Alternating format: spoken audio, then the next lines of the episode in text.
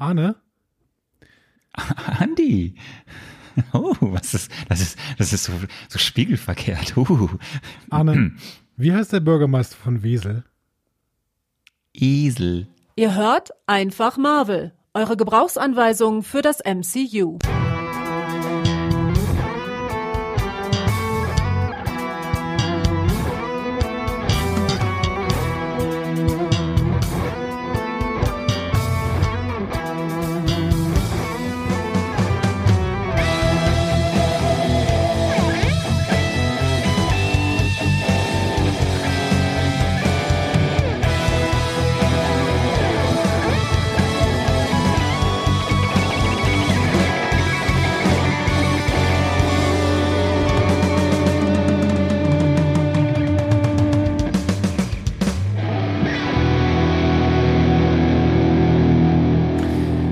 Muss ja sagen, das ist falsch. Die Bürgermeisterin von Wesel ist seit 2004 Ulrike Westkamp.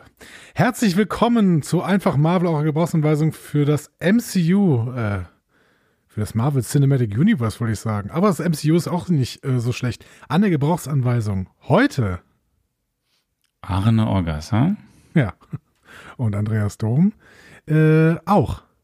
So möchte ich sagen. Ich brauche die Gebrauchsanweisung gar nicht. Ich bin auch an der Gebrauchsanweisung. Ich habe mich heute sehr, sehr gut vorbereitet, muss ich sagen, an dieser Stelle. Ich bin, ich bin maximal fasziniert und maximal erfreut darüber, das zu hören. Aber meine grundsätzliche Frage ist, klärst du mich noch auf, was du mich, was du mir mit diesem Cold Open sagen wolltest? Naja, weißt du, früher habe ich mich immer an Schluchten gestellt ne, und ganz laut in diese Schlucht reingerufen. Wie heißt der Bürgermeister von Wesel? Und dann kam zurück. Esel. Ach, jetzt Gott, jetzt Echo. Und das ist ein, ein sogenanntes es hat, Echo. ah, Leute, es ist, es ist Dienstag, es ist Dienstagabend, es ist schon sehr spät. Es ist schon sehr spät am es ist doch Dienstagabend. nicht spät, es ist 20 vor 9, Alter. Wie alt bist du denn? 70? Es ist sehr spät. Es ist sehr spät für einen, einen Vater. Und, und ähm, ich habe schon, ich habe vor gefühlt zwölf Stunden, nee, wann ist, jetzt haben wir 20 von neun, dann habe ich ja schon vor gefühlt 16 Stunden die, das erste Mal heute eine Brio-Bahn aufgebaut. Ja, schön. Das ist aber gut, so eine Briobahn aufzubauen. Ich dachte, du hast vor 16 Stunden zuletzt dein, äh, dein Geschlafen? Fink, Nein, ich Fink nicht. mit der, äh, der Arzneikürbis da genommen, damit du äh, nicht so oft aufstehen musst nachts. Also Ah. wirklich 20 vor 20 vor 9 und du machst hier einen auf, es ist total spät. Ich freue mich mit dir zu podcasten, Arne. Das ist doch schön, oder? Ich freue mich auch. Es ist, es ist unsere letzte Folge im Januar 2024. Wie, wie Ja, fühlst du dich super, weil heute der 30. Januar ist. Ich hoffe auch, dass wir morgen keine Folge mehr machen, tatsächlich. Ah, Leute, ihr seid wieder, ihr seid wieder fast live. 30. Januar. Wir erscheinen in ungefähr drei Stunden und äh, 18 Minuten, 17 Minuten. Und, Das ist äh, toll, dass du das Menschen sagst, die uns dann erst hören. Ja, aber ich finde, dass die Leute auch das Gefühl haben sollten, dass sie Das fast live dabei Ne? sind. Das ist ja. die totally transparency. Wir sind der total transparente Podcast und ich muss deswegen sofort mal eine Transparenz sagen, weil wir kommen ja auch gleich irgendwann zum Feedback und ich muss sofort in dieser Transparenz sagen, ähm, unsere letzte Folge hat gar nicht mal so gut performt. Also ich, Leute, ähm, wir sind sonst, also wir können ja immer völlig transparent mit, mit, transparent mit Zahlen umgehen. Ne? Das ist hier, das ist ein Erfolgspodcast. Ne? Also wir sind, wir sind zu dumm, um das Ding zu finanzieren. Aber grundsätzlich ist das ein Erfolgspodcast hier. Ne? Also sagen wir mal so, das, Selbst, selbst dafür, dass wir ganz häufig einfach immer nicht kommen, dann Ja, wieder klar. an einem anderen Wochentag kommen. Aber es läuft. Aber ja. gute Folgen, die kratzen dann schon so, also da, da, da reden wir schon irgendwann von sechsstellig so, ne, von den HörerInnen so. Das ist wirklich toll. So, wir lieben euch alle. Und ich bin, ich bin großer Fan, so, also von euch. Sechs? Ja, will- Willst du mich jetzt verarschen? Sechsstellig? Ja. Stimmt das? Ne? Ja, Ah, toll. Ja, das ist toll. Das wusste Aber die ja letzte. Folge, die letzte Folge, ne, da sind wir, d- d- da, das ist, also fünfstellig ist das auch locker, aber ähm, jetzt auch nicht mehr ein hoher fünfstelliger Betrag, sondern eher so ein mittlerer bis niedriger Ja, fünfstelliger komm, wir Betrag. kamen, wir kamen zu spät. Nee, kamen ich glaube, zwei Tage glaube, zu spät. Ja, ich glaube tatsächlich, dass Echo gar nicht so die Leute hinterm Ofen hervorruft, muss ich sagen. Wir werden ja herausfinden, ob das gerechtfertigt ist. Ja. Ähm, wobei, äh, das muss ich vorweg sagen, ich habe, wir beide kennen ja Ren Kühn. Also wir, das heißt, wir kennen ihn. Wir, kennen Ren Kühn. Wir standen standen mal schon 200 mal Meter neben von ihm Ren Kühn. Lieber Dieser Ren, Stelle, viele Grüße gehen Grüße. raus. Ähm, äh, weil Ren Kühn macht ja auch äh, unter anderem neben verschiedensten Moderationen einen, ich weiß gar nicht, ob der einen Podcast macht, aber der macht ja auf jeden Fall einen Vodcast auf YouTube. ähm, Podcast. Mm, ja, heißt das nicht so? Podcast Brause. äh, ja. Nee, machen wir Und weiter. bes- bespricht da unter anderem auch diverse Marvel-Produktionen. Und ich habe zufälligerweise, ich glaube, es war bei Instagram oder irgendwo anders, die ersten paar Sekunden gesehen, wo er sich über Echo ausgelassen hat. Und Ja? ich will es so ausdrücken, er war jetzt, glaube ich, nicht der größte Fan. Wegen der Figur oder wegen der Serie? Wegen der Serie. Ich habe dann aber ausgeschaltet. Ich weiß nicht, wie es weiterging, aber so die ersten Takte, die ich so mitbekommen habe, waren eher so kopfschüttelnde Resignation. Ja, guck mal, dann ist doch schön, dass ihr alle bei uns seid und nicht bei Rennen, auch wenn ihr jederzeit zu Rennen gehen könnt, weil er macht wirklich auch tolle Reviews und sowas. Aber das ist doch schön, dass ihr heute hier seid, denn wir sind ja ein absolut positiver Podcast. Äh, hier ist noch nie ein negatives Wort übers MCU gefallen und äh, das, das zeichnet uns doch auch aus. Das ist ein Wohlfühl-Podcast hier. Also kommt in unsere wohlig warmen MCU-Arme und äh, werdet Wie oft gefangen. lügst du eigentlich vor deinen Schülern? Ich lüge nie. Hm. Ach, jetzt auch nicht? Nein, ich lüge nie. Du ah. Okay, ich habe, ich habe vernommen, da, da, da, wir ja, Paradox, ja. da wir ja relativ wenige, aus deiner Warte, wenige Zuhörer bisher und Zuhörerinnen bisher für die letzte Folge, den Marvel Metzu zu What If hatten, ähm, heißt es ja, dass wir wahrscheinlich auch noch relativ wenig Feedback haben. Das heißt, wir werden heute kein Feedback machen. Habe ich das richtig geschlussfolgert? Ja, ach, werden wir kein Feedback machen? Das ist immer so ein schwieriges Wort. Also ich habe mir jegliches Feedback angeguckt und das ist auch schönes Feedback dabei. Es ist vor allen Dingen deswegen schönes Feedback dabei, weil äh, ganz viele Leute mich loben und sagen, hey, boah, war, ich, ich habe das Wort prophetische äh, Fähigkeiten vernommen. Das äh, ist gefallen, muss man so sagen. Ne? Ja, ich, ich, habe, ich habe vernommen, dass ich habe dann aufgehört zu lesen. Ich wurde ziemlich, ziemlich hart angegangen. Das heißt, ziemlich hart angegangen. Du hast halt versagt. Das kann man an dieser Stelle einfach so sagen. Ne? Ich muss Ähm. gestehen, ich finde es gar nicht so, aber gut. Hm. Ja, du, ah, das ist Selbstvernehmung, Fremdwahrnehmung, das ist ein Grund, auf jeden Fall darüber zu reden, würde ich sagen. Ich hatte gerade erst äh, Sprechtag, da war äh, ähnliche, ähnliche Punkte ähm, nein, aber grundsätzlich äh, war ein ganz gutes Feedback für meine ähm, Spekulation, aber jetzt auch nicht überragend. Also ich habe jetzt nirgendwo fünf Pins bekommen oder sowas, aber schon mal so zwei bis drei irgendwie. Wohingegen du meistens mit einem abgespeist wurden, weil man gesagt hat, naja gut, einen muss man geben, ne? sonst kann man das ja gar nicht darstellen hier. Ähm, nichtsdestotrotz, ansonsten waren da halt so ähm, relativ viele Meinungen, ja, habe ich jetzt nicht gesehen. Ähm, also von den Leuten, die es natürlich unsere Spekulation nicht bewertet haben, weil das wäre sinnlos, wenn ihr es nicht gesehen habt und unsere Spekulation bewertet. Das, das ergibt gar keinen Sinn. Ähm, aber jetzt auch nicht das, was man total hervorheben sollte. Wir sollten vielleicht einmal kurz sagen, dass Rocket Raccoon äh, weiblich ist. So. Und daran sollten wir uns vielleicht äh, demnächst orientieren, wenn wir über Rocket Raccoon im, ähm, im Feedback sprechen. Aber ansonsten Das vielen Dank stimmt, auf jeden ja. Fall für die paar Punkte, die ihr uns genannt habt. Und ich bin total gespannt, was Du ihr. musst es jetzt ein bisschen einordnen. Wir reden von, ja, ist egal. Äh, Rocket Raccoon, nicht, äh, also Rocket Raccoon bei uns im Feedback, nicht in der, nicht der MCU. Der MCU ist Rocket Raccoon Danke. männlich. In unserem Feedback ist Rocket Raccoon weiblich. Aber ich glaube, die meisten von euch hatten das verstanden. Und ähm, ansonsten würde ich, deswegen spiele ich gar nicht den Feedback-Jingle. Da gehen wir jetzt nicht mehr groß drauf ein, weil äh, ihr habt so ein paar ähm, Sachen dazu gesagt, irgendwie so. Aber ihr wolltet uns auch nicht spoilern, deswegen habt ihr auch nicht so viel Inhaltliches gesagt. Und deswegen würde ich sagen, gucken wir mal, wie euch Folgen 1 und 2 gefallen habt, äh, äh, haben unter diesem Feedback. Ähm, da könnt ihr bestimmt dann irgendwie noch was äh, zu schreiben. Genau. Richtig. Dann, das wird ja jetzt auch spannend, weil jetzt werden wir die ersten beiden Folgen gleich besprechen und dann werden wir beim nächsten Mal ja höchstwahrscheinlich das ganze Ding dann zu Ende schauen.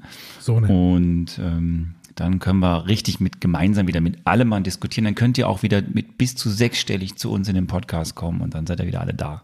Stattdessen machen wir dieses hier.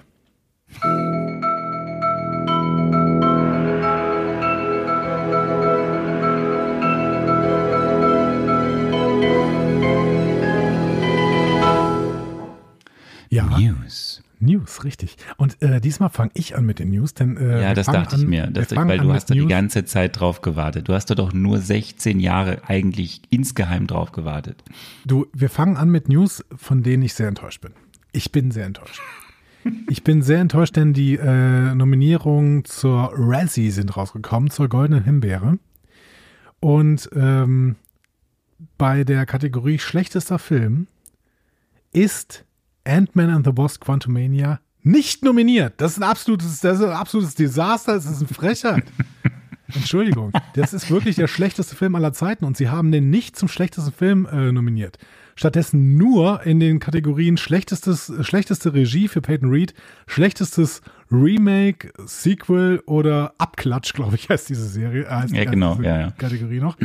Und ähm, zweimal in der Kategorie schlechtester Nebendarsteller. Und das finde ich ganz schön für Bill Murray und Michael Douglas, weil ich auch noch erwähnt habe während der Besprechung, dass es auch echt schlecht gespielt ist. Dass es nicht nur daran liegt, dass es schlecht geschrieben ist, dass es, dass die Regie schlecht ist, dass da die Optik scheiße ist, sondern auch daran, dass Leute wie Michael Douglas plötzlich das Spielen verlernt haben. Gut, Bill Murray hat den Auftritt von zwei Minuten. Das finde ich ein bisschen albern, irgendwie den schlechtesten Nebendarsteller zu nominieren. Man hätte da vielleicht äh, schlechteste Rolle irgendwie noch machen können, weil, keine Ahnung, Bill Murray für zwei Minuten. Aber ähm, ja, also ich finde es gut, dass die beide dafür nominiert sind, weil das war auch echt schwach. Ähm, schlechteste Regie, Regie sehr verdient. Ähm, schlechtestes Remake, äh, Sequel oder Abklatsch oder sowas. Äh, ja, kann man machen, kann man machen. Aber wie gesagt, schlechtester Film hätte es nominiert werden müssen. Finde ich. Ähm, lass uns das doch mal, lass uns das doch mal von, von, von, von hinten aufrollen, das Feld.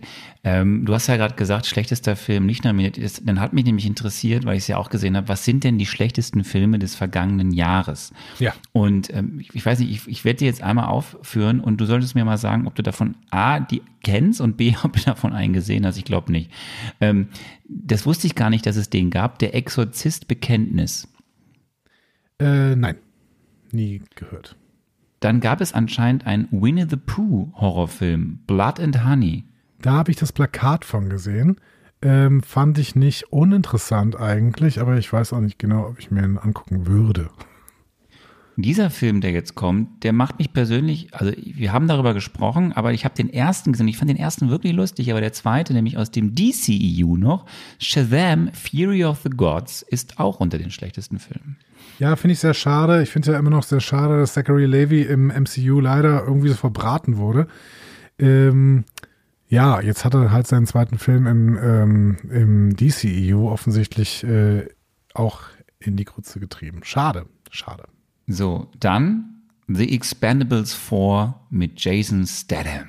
Ich habe nie einen Expendables-Film gesehen, kann ich überhaupt nichts drüber sagen. So.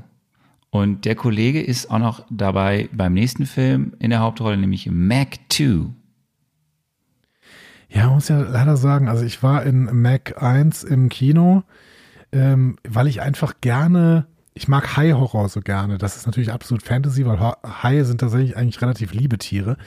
Ähm, sobald du dich mal ein bisschen damit beschäftigst, merkst du das. Ja, ich habe schon mal mit denen getaucht. Ja, ist, und es ist völlig safe. Ne? Also ähm, ich fand es immer so schön, Robert Mark Lehmann sagt immer, Haie sind wie Hunde. Man merkt eigentlich relativ schnell, wenn die irgendwie aggro, aggro sind, dann gehst du halt weg. Ähm, und ansonsten sind die halt einfach so, die kommen an und wollen an dir schnuppern und wollen mal sehen, was bist du denn eigentlich so. Ne? Ähm, und beißen in der Regel nicht. Ähm, deswegen, äh, das ist halt mehr Fantasy, ne? dass es plötzlich den Megalodon gibt und der Megalodon auch dann alles Mögliche angreift und versucht aufzufressen und sowas. Ähm, aber der erste war leider auch schon nicht so gut. Also zum Beispiel, wenn man so die Klassiker des, des High-Trash-Films, so wie Deep Blue Sea oder sowas sieht, die sind halt besser. Die sind halt Mm. besser auch als Mac 1. Ja.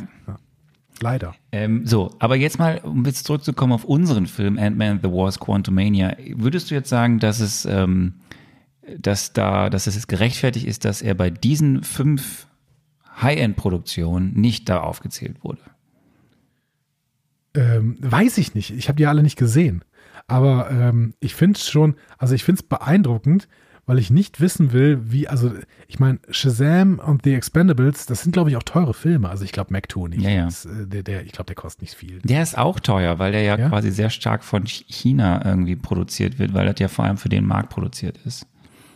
Ja, aber da ist doch auch, das ist doch ein CGI, gut, das sind alles CGI-Feuerwerke, ne? Ich weiß nicht, wie teuer diese sind. Ähm, aber ich will nicht wissen, wie schlecht die dann sind. Also, das ist, also es ist wirklich beeindruckend, wie schlecht Ant-Man and the Wasp Quantumania war. Und das sagt, sage ich als jemand, der zum Beispiel auch hier äh, Doctor Strange in the Multiverse of Madness gesehen hat. Ähm, Ja, was ich beeindruckend, was ich wirklich beeindruckend finde, ist einmal äh, wirklich, wir haben ja nun mal alle gesehen, wir haben beide anderen Ant-Man and the Wasp mit viel, oder Ant-Man und Ant-Man and the Wasp mit viel Wohlwollen aufgenommen. Ja, ja, wir fanden die Ideen lustig. Also wir haben über Peyton Reed gesprochen, wir haben gesagt, dass er das in dem Sinne ein bisschen so wie vielleicht es damals, ne, Edgar White war ja im, im, im Gespräch irgendwie weitergeführt hat. Ähm, alles gut, wir haben das alles hier erzählt und dann kommt er mit so einer Grütze um die Ecke. Und was ich eigentlich mit der ganzen Geschichte spannender finde, auch noch spannender finde, man fragt sich ja, hatte einfach Michael Douglas das Drehbuch gelesen und wusste, für diesen Film werde ich einfach, also war das bewusst von ihm, so zu spielen, weil einfach gar kein, er hat das gelesen, das, ist- das ist nichts, das ist Grütze, weil ich ja immer noch spannend finde, haben wir ja auch gesprochen hier im Podcast drüber, dass die Drehbuchautoren ja völlig überrascht waren von der negativen Rezeption. Weil die ja wirklich dachten, die haben da, die haben da ein großes, ein großes Meisterwerk hingelegt. Ja. Und also schwierig halt alles. Ich würde Michael Douglas auch ehrlicherweise nicht so sehr überschätzen. Der hat schon auch richtig viele Scheißfilme gemacht. Also der hat auch ein paar gute gemacht, aber Michael Douglas ist halt vor allem, also der ist eine, eine äh, Legende, weil er relativ häufig bei Wetten das war und sowas, ne? Nein, weil er auch wirklich gute Filme gemacht hat, ne? Also keine Ahnung, Wall Street, The Game, äh, you name it, ne? So Basic Instinct. Aber ähm, der hat halt auch wirklich viele Scheißfilme gemacht. Und das muss man immer wieder auch sehen. Ne? Keine Ahnung. Äh, Last mit Bill Vegas. Murray? So. Ja, was Ja, mit Bill Murray ist ein Arschloch. Das weiß jeder, äh, der so ein bisschen in diesem Showbusiness ähm, so ein bisschen unterwegs ist. Bill Murray ist ein Arschloch, der ähm, einfach ein gutes Comedy-Timing, glaube ich, hat und auch äh, irgendwie tiefgründige Filme machen kann. Aber auch der hat richtig Scheißfilme gemacht. Ne? Ja. Also Bill Murray ist sehr, sehr bekannt in Hollywood dafür, dass er ein Arschloch ist. Das glaub ich, Wir- kann man einfach so sagen. Wir werden abwarten, ob Ant-Man and the Wasp, Quantumania einen dieser Filme gewinnen wird und ob sie die Schuspe haben, ihn entgegenzunehmen. Schuspe. Mhm. Chuspe. Ja, aber immer, ich, ich sage immer Schuspe. Ich sage wirklich immer Schuspe. Schuspe. Ja, komm, wir können Ja. das ein, Neu, ein Wort Neuschöpfung, die Schuspe. Ähm, meinst du, die gehen da nicht hin, oder was? Also ich weiß nicht, wie, wie ist Naja, das denn? relativ, nee, das ist ja immer, das ist ja immer eine, eine Nachricht wert, wenn überhaupt einer da persönlich hingeht. Das ist ja meistens so, dass die, dass die das links liegen lassen. Das wird ja mal einen Tag, glaube ich, vor den Oscars irgendwie vergeben und ich glaube, einmal war Sandra Bullock da und hat irgendwas persönlich entgegengenommen. Also es ist sehr selten, dass da einer persönlich hingeht und, und Ich würde diese Preise entgegengeht. Also da hätte ich, da würde ich, würde ich mir die Selbstironie, die würde ich mir irgendwie geben und sagen so, vielen Dank. Ähm, und guck doch auch meinen nächsten Film, ihr Trottel. so. Weil ich meine, äh, Ant-Man and the Wasp Quantumania war, glaube ich, tr- trotzdem Erfolg, ne? Der hatte ja trotzdem ähm, Geld Ja, angenommen. der war ja, der, ja, aber er war ja trotzdem sehr weit, sehr weit, sehr weit abgeschlagen. Ja, Ähm, aber, jetzt nicht so äh, er hat- abgeschlagen wie The Marvels. Wollte ich gerade sagen, übrigens hat dazu. zumindest was eingenommen, nicht wie The Marvels. So. Deswegen ist es gut zu wissen, dass The Marvels jetzt nochmal weiter in die Verwertungskette gehen darf, denn er wird am 7. Februar bei Disney Plus zu sehen sein. Guck mal, 7. Februar, das ist ja gar nicht mehr lang, ne? Das ist nächste Woche. Ja. Sonst gibt es ganz viele News zu und Infos zu Daredevil Born Again, also der neuen Serie, quasi der vierten Staffel nach den Netflix-Serien, wenn man das so will. Ähm, auch gerade jetzt natürlich im Verbund mit Echo.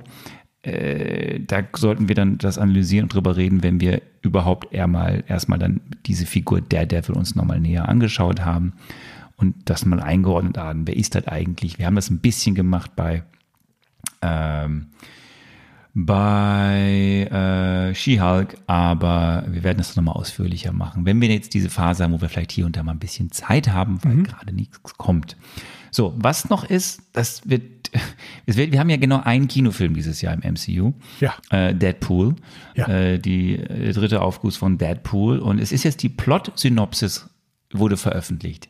Das ist jetzt für die eingefleischten Kenner und äh, die, die das Ganze verfolgen, jetzt nicht überraschend. Für dich vielleicht auch nicht, weil wenn du das jetzt hörst, wirst du wahrscheinlich in den Tisch beißen. Und sonst hast du mit Deadpool auch nicht so viel am Hut. Äh, die Plot-Synopsis ist, The responsible hero Deadpool will change the history of the MCU with Wolverine. Okay. Ja. Möchtest du da? Change the history of the MCU with Wolverine. Verstehe ich nicht. Verstehe ich wirklich nicht. Ich weiß gar nicht, was damit gemeint ist. Ja, wahrscheinlich. Das MCU hat keine Geschichte mit Wolverine. Hä? Ja, deswegen. Multiversum. Ja, was heißt Multiversum? Die können Wolverine einfach einführen. Die haben den doch bis jetzt nicht gehabt. Das verstehe ich nicht. Ja, und jetzt holen sie ihn quasi aus einem anderen Universum ins MCU. Okay. Aber sie können doch einfach Und sagen, dadurch wird die Geschichte des MCU geändert. Und die, die Vergangenheit und die Zukunft, überhaupt alles. Ja, gut. Ja, von mir aus sollen die, also ich habe ja, das ist jetzt was, was ich, was, also, ich will es mal so formulieren. Es gibt einen bestimmten Aspekt, mit, unter dem ich mit dem MCU gar nicht, äh, mit dem, mit dem ähm, Multiversum gar nicht so ein großes Problem habe. So. Ähm, ich habe ein Problem damit, dass das äh, Multiversum im Endeffekt dazu führt, dass ich, äh, dass die Geschichten schwieriger zu erzählen werden. Aber wenn man jetzt einfach sagt, ja, es gibt da dieses Multiversum und äh, jetzt fällt da plötzlich einer raus, so, ne? Und der ist jetzt in unserem Universum. Und das ist so quasi das, wo, dann wird, dann muss man das ja nicht groß thematisieren mit irgendwelchen Weltenbäumen, Yggdrasil und Leuten, die da irgendwie versuchen, unter andere, äh, andere Zeitstrahlen zueinander zu weben und ähm, alles mögliche. Leute werden wieder auf, äh, stehen wieder auf, die eigentlich tot gewesen sind und dann gibt es irgendwelche Verstrickungen und dann gehören die vielleicht nicht in diese Zeitlinie. Das ist alles irgendwie so schwierig. Mach's doch einfach und von mir aus lass dann irgendwie Wolverine aus diesem Zeitstrahl fallen in unseren oder sowas und in so einem Deadpool-Film würde ich dann auch sagen, Deadpool ist das scheißegal, wo der herkommt, der ist jetzt einfach da. Und dann gucken wir mal. So. Dann äh, kann vielleicht das auch noch ganz nett werden. Wenn die sich da wieder in irgendwelchen komischen Schwachsinnserzählungen äh, verstricken, ha, weiß ich nicht. Mal gucken. Mal gucken. Also ich bin äh, frohen Mutes und blicke äh, vorher. Gehen, gehen wir da, gehen wir da zusammen in die Premiere Ja. in diesen Deadpool? Wann, wann kommt der denn? Da müssen wir jetzt mal dafür sorgen, jetzt können wir ja endlich mal äh, gucken, dass wir hier, äh, müssen wir mal hier die Presse anschreiben, ne? Wir müssen jetzt mal hier in die offiziellen, mit unseren sechsstelligen hier Hörerzahlen, müssen wir jetzt mal sagen, hör, Presseverführung nur für uns. Ja, ich wollte gerade gucken, wann der ist. Oh, 26. Juli. Ah. Ja, die Pressevorführung ist ja früher. Ja, die Frage ist, wie viel früher? ähm, In welchen deiner zehn Urlaube bist du da? in Schweden. Ja, ist weit weg. Und zwar schon dann zweieinhalb Wochen. Ach, Anne. Ich weiß ja nicht. Ich weiß ja nicht. Ja, dann komm, dann müssen wir es halt nachbesprechen. Da haben wir einmal die Chance. Dann klappt das nicht. Ja, gut, es wird ja nicht das letzte Mal sein, ne? Aber da bin ich, da bin ich leider schon seit zweieinhalb Wochen in Schweden. Ja. Tja, dann werden wir dieses leidige, traurige Thema jetzt hinter uns lassen und gehen zu Echo. Echo, Echo, Echo, Echo. Richtig. Wir gehen, wir starten mit den ersten beiden Folgen dieser äh, Serie, die wir heute dann näher betrachten werden. Wir fangen natürlich an mit einer kleinen Produktionsgeschichte. Die ist aber wirklich nur klein, weil wir können ja, das habe ich schon mal erzählt, jetzt nicht so viel immer schon davor recherchieren, weil sonst würde uns das ja eventuell spoilern für das, was dann in den letzten Folgen kommt. Ja. Was wir aber sagen können, was wir letztes Mal auch schon mal gesagt haben, kreiert wurde diese Serie von einer gewissen Marion Dairy, und die hat auch, die hat auch die Funktion der Headwriterin, also der Head-Autorin. Ähm, und dazu wurde dann irgendwann gesetzt noch eine gewisse Person namens Amy Rodden, Radden, Rodden, Radin, Radin. Amy Radin. Radden, Amy Radden. Und ähm, fangen wir mal mit Dairy an. Die könnte man, also die hatte ihren Durchbruch als ähm, erst Assistentin, später auch als Autorin und ausführende Redakteurin oder Story Editorin äh, bei Better Call Soul und wurde dafür auch einmal nominiert ähm, oder mehrmals nominiert für die äh, von der Writers Guild of America äh, für ihre Arbeit und hat damit auch einen Peabody Award gewonnen. Wer weiß das dann, was Peabody ist? Ähm, und äh, die Kollegin. Ein relativ hoher TV-Award. Ja, Rohr TV Award, ja. Aber der natürlich, äh, die hört man davon weniger hier, weil hier gilt ja immer Golden Globes, Emmy und irgendwie Oscars als das, was man so kennt. Peabody muss, das ist schon für die, für die, für die Connoisseurs. Peabody, ne? Oh, für die Connoisseur. Ja. Where? Richtig. Ja, okay. Ja. Mhm.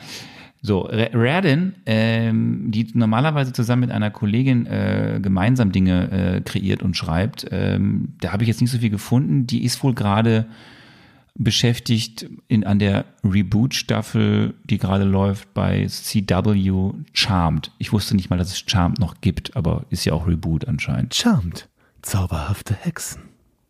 Richtig. So, das sind die beiden Köpfe hinter diesem, äh, hinter dieser Serie. Ja. Äh, dann gibt's dann gibt's natürlich noch viele andere im, im Writers Room, aber das sind die beiden Hauptautorinnen und kreativen Köpfe. Dann gibt es, haben wir letztes Mal auch schon gesagt, die Hauptregisseurin ist Sydney Freeland.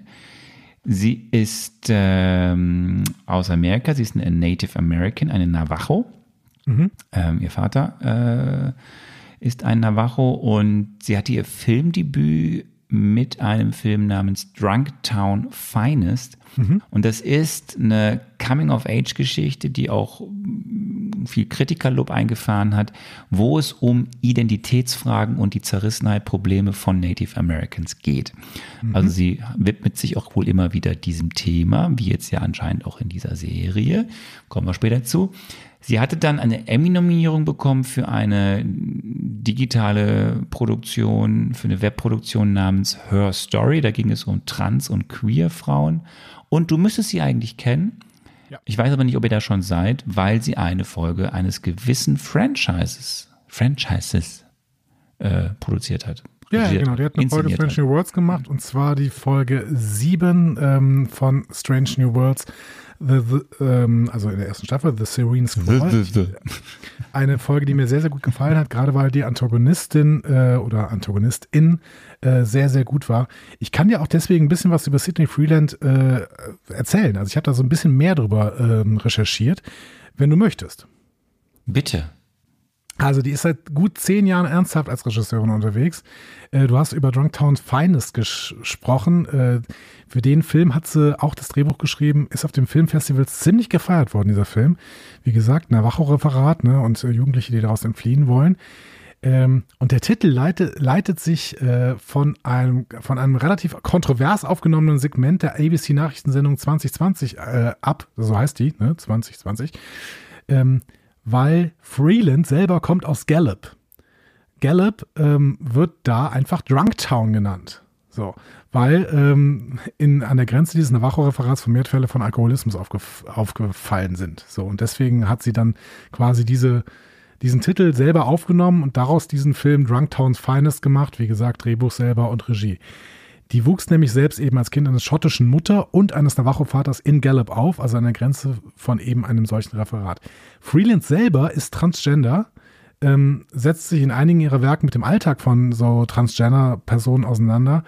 Ähm, und ihre Erfahrung mit der Queer-Community könnte natürlich auch so ein Grund sein, warum man sie äh, eben auch als Regisseurin einsetzt für durchaus Stories, ähm, die vielleicht auch ein Stück weit von, ja, von der weißen Mehrheitsgesellschaft irgendwo abzugrenzen sind. Und ich glaube, dass wir das über Echo so grundsätzlich sagen können. So. Ähm, und Freeland hat relativ viele Serien in der letzten Zeit gemacht. Ne? Grey's Anatomy, dann äh, die Ablegerserie Station 19, äh, Fear the Walking Dead, Walking Dead World Beyond, fürchterliche Serie. Und eben auch eine Serie, über die ich letzte Woche schon mal ein bisschen geredet habe, nämlich Reservation Dogs. Da hat sie auch wieder das Drehbuch mitgeschrieben und da geht es eben um das Leben in einem Reservat. Und diese äh, Serie Reservation Dogs ist sehr, sehr gefeiert worden tatsächlich. Da, ähm, das ist ein absoluter Schlager geworden, Kassenschlager ähm, in Amerika, weil das auch immer präsenter wird. Also die, die Leiden von jungen Native Americans in den Reservaten, ähm, die man ja sich nicht mehr so vorstellen soll, dass da, also wahrscheinlich niemals, aber man, man sollte sich nicht so vorstellen, dass da irgendwelche paar Zelte stehen und Leute mit irgendwelchen Federschmuck da rumlaufen, ne, sondern es sind halt einfach Native Americans, die durch die Mehrheitsgesellschaft in den USA an den Rand dieser Mehrheitsgesellschaft gedrückt werden und in den Reservaten halt tatsächlich auch so ein bisschen, ja, eine kleine Parallelkultur aufbauen und auch darunter leiden müssen, dass ähm, zum Beispiel die Strafverfolgung innerhalb dieser Reservate auch nicht so immer so super funktioniert. Ne? Und hm. deswegen starke Alkoholismusprobleme innerhalb dieser Reservate. Ähm, äh, ja, dann gibt es diese komische Nummer mit der Glücks, äh, Glücksspiel-Lizenz, mhm. die da irgendwie auch so ein bisschen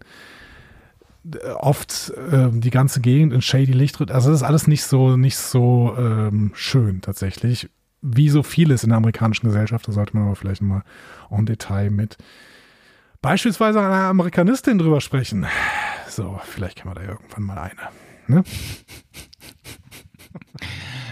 ja, es wird, es wird die Möglichkeit kommen. Ähm, ja, vielen Dank.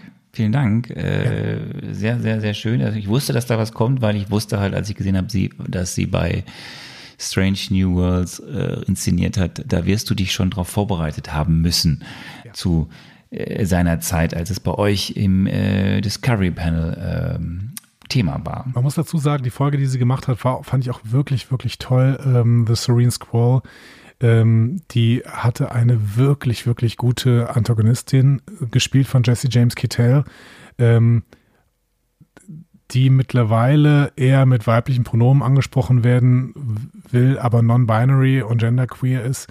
Das heißt, ähm, wir haben hier wirklich äh, ähm, eine, eine Folge, die sehr viel auch mit diesen Gender-Attributen spielt und dementsprechend war da an der Stelle klar, dass sie von Sidney Freeland genau richtig gemacht worden ist. Und jetzt bin ich gespannt, ob das in Echo auch nochmal eine Rolle spielt. Ich glaube nicht. Aber auf jeden Fall ist Echo ja eine Serie, die sich mit einem Leben außerhalb der weißen Mehrheitsgesellschaft in den USA beschäftigt. Und das ist deswegen auch äh, eine absolut richtige Wahl dafür, Sidney Freeland einzusetzen. Ja. Und wenn wir schon bei richtige Wahl sind, dann werden wir gleich sehen, dass sie das auch sehr häufig bei den Schauspielerinnen und Schauspielern gemacht haben, mhm. die fast durch die Bank eben auch alle Native Americans oder ähm, ja, Native Americans aus äh, den USA, also dem Gebiet der USA oder dem Gebiet von Kanada kommen. Ähm, wir fangen an mit Alacra Cox, die hatten wir schon ähm, natürlich in Hawkeye als Maya Lopez Echo, unsere Hauptdarstellerin. Äh, wir hatten auch schon das äh, dort erzählt, dass sie eben von Gebür, Geburt an gehörlos war oder ist. Ähm, und eben auch diese Beinprothese hat. Also mhm. so, das ist nichts irgendwie für dieses, für, für diese Serie oder für diese Figur irgendwie geschauspielert. Das ist Teil ihres Lebens. Und in Hawkeye hatte sie ihr großes Schauspieldebüt. Und eben jetzt geht's hier weiter in Echo. Wir gehen weiter, weil wir über äh, Maya Lopez eben da schon mehr in Hawkeye gesprochen haben. Jetzt geht's weiter zu das ist jetzt wieder schwierig, wie man es ausspricht. Chask Spencer. Ähm, ja, er spricht, er spricht äh, Onkel Henry, Onkel Henry Lopez, den Inhaber dieser, das finde ich so geil, ne, diesen Inhaber dieser, dieser, dieser dieses äh, Roller, Rollschuh, ah, ja, stimmt, Rollschuh Bowling genau, Centers, äh, Rollschuhanlage, Discoanlage da. Ähm, eben auch ein Schauspieler indigener Abstammung, äh, Native American ist, kennt man als Gestaltwanderer, Gestaltwandler, Gestaltwandler, ich kenne die Filme nicht, den kennt man aus den Twilight-Filmen. Also mhm. anscheinend kennt man ihn aus den Twilight-Filmen, weil er dort einen Gestaltwanderer spielt, der mit dem Namen, ich musste es googeln, Leute, sorry, Sam Ulay.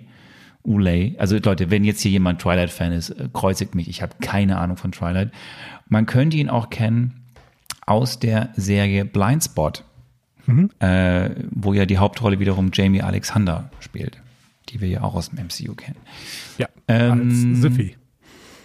Richtig. Siffy und die Tapfer. Wir gehen weiter zu Tanto Cardinal. Ähm, sie ist die Chula, sie spielt, äh, sie ist eine kanadische Schauspielerin ähm, vom Tribe der Cree und Metis. Das, ich habe jetzt sehr viel wieder über verschiedene äh, äh, verschiedene Gruppen gelernt. Ähm, sie kennt, könnt, ich kannte sie, äh, das ist ja die, die, die Tante. Mhm. Ähm, ich kannte sie aus, die ja sehr, ne, sehr, sehr ähm, nicht so gut zu sprechen ist, könnte man sagen, auf Maya, aus Gründen. Ähm, ich kannte sie aus Wind River, das kommt gleich nochmal Wind River, das ist ein großartiger Film mit Jeremy Renner äh, von 2017. Ähm, sehr düster, sehr kalt, könnte daran liegen, dass er auch in der Kälte spielt. Ähm, Und äh, es, ich finde den, der, der geht unter die Haut. Äh, Der, ich kann ihn immer wieder gucken, der ist total spannend. Der beschreibt auch dieses ganze Problem Native Americans, Weiße, die sich nicht an bestimmte Dinge halten. Das geht aber auch um äh, Machtgefüge, Machtgefälle. Ähm, äh, Mann, äh, Männer dominieren Frauen. Also es ist in jeglicher Hinsicht ein spektakulärer Thriller, finde ich. Es ist eigentlich ein kleiner Film, aber ich fand ihn großartig. Weißt du eigentlich, wer von Ähm, wem Wind River ist, wo du jetzt gerade so über ihn schwärmst? Die, meinst du jetzt das, das dahinterliegende Buch oder die Regie? Die Regie? Boah, wusste ich bestimmt, habe ich gar nicht am Schirm. Das ist Taylor Sheridan, der, äh, über Ah. den ich sehr, sehr viel äh, Lob immer ausschütte, weil er einfach gute Geschichten erzählen kann. Also Wind River ist eines der Werke von Taylor Sheridan, der eben auch Yellowstone gemacht hat und ähm, dieses gesamte Yellowstone-Franchise völlig alleine schreibt. Ähm, genau, und Taylor Sheridan ist ja meiner Meinung nach einer der besten ähm, Headwriter.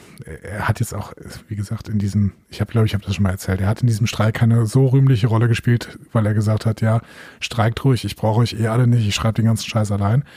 Ähm, aber Taylor Sheridan ist einfach ein sehr, sehr guter äh, Autor von Serien und kann einfach sehr, sehr gut erzählen. Und bei Wind River, Wind River finde ich das eben auch, dass es wirklich sehr, sehr gut erzählt ist. Und viele DarstellerInnen aus Wind River spielen auch im Yellowstone-Franchise mit, beispielsweise beispielsweise Kelsey Joe oder Jill Birmingham, die spielen eben auch Hauptrollen in Yellowstone.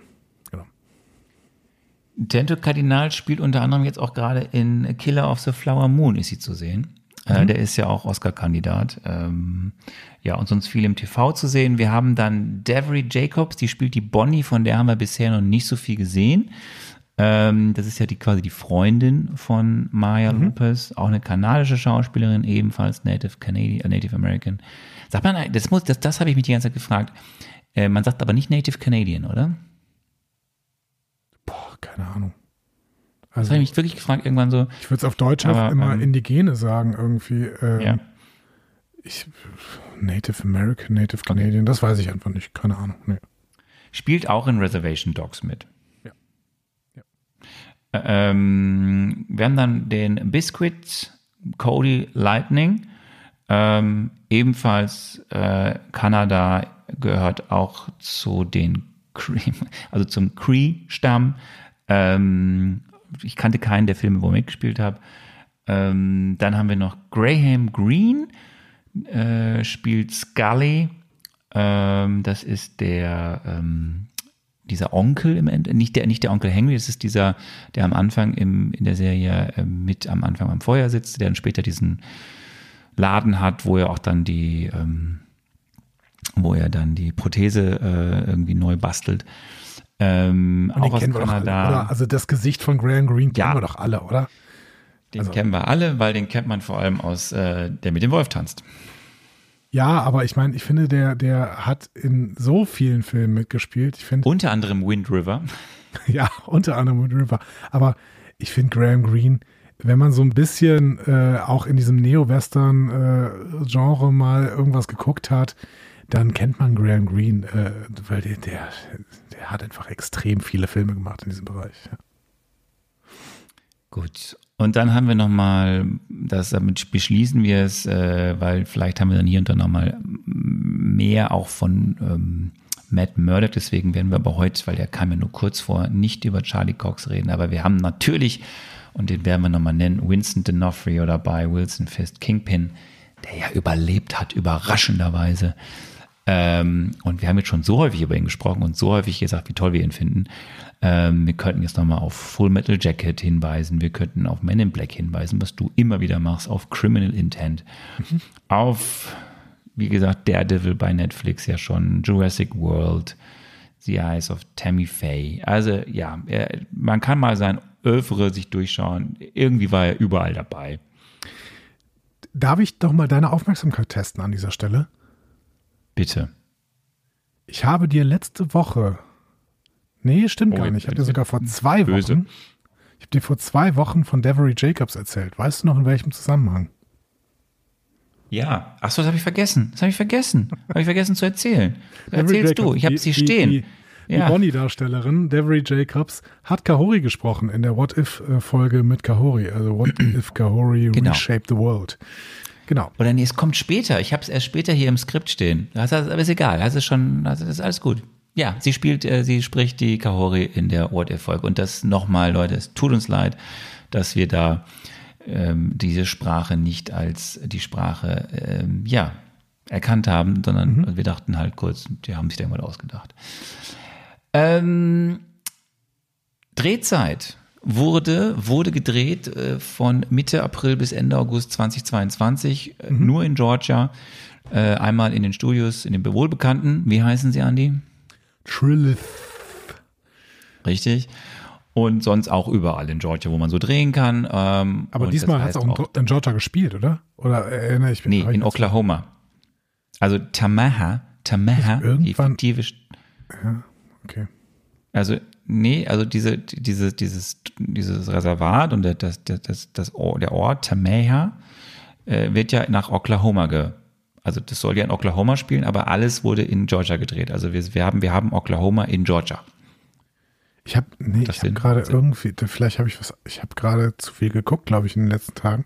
Ich meine, es gibt eine Szene, in der jemand da an einem Straßenschild entlangfährt, das dieses Georgia-Zeichen zeigt mit diesem Apple, dem angebissenen. Oder so ein Pfirsich, wie auch immer. Äh, ist egal, vielleicht habe ich das woanders gesehen.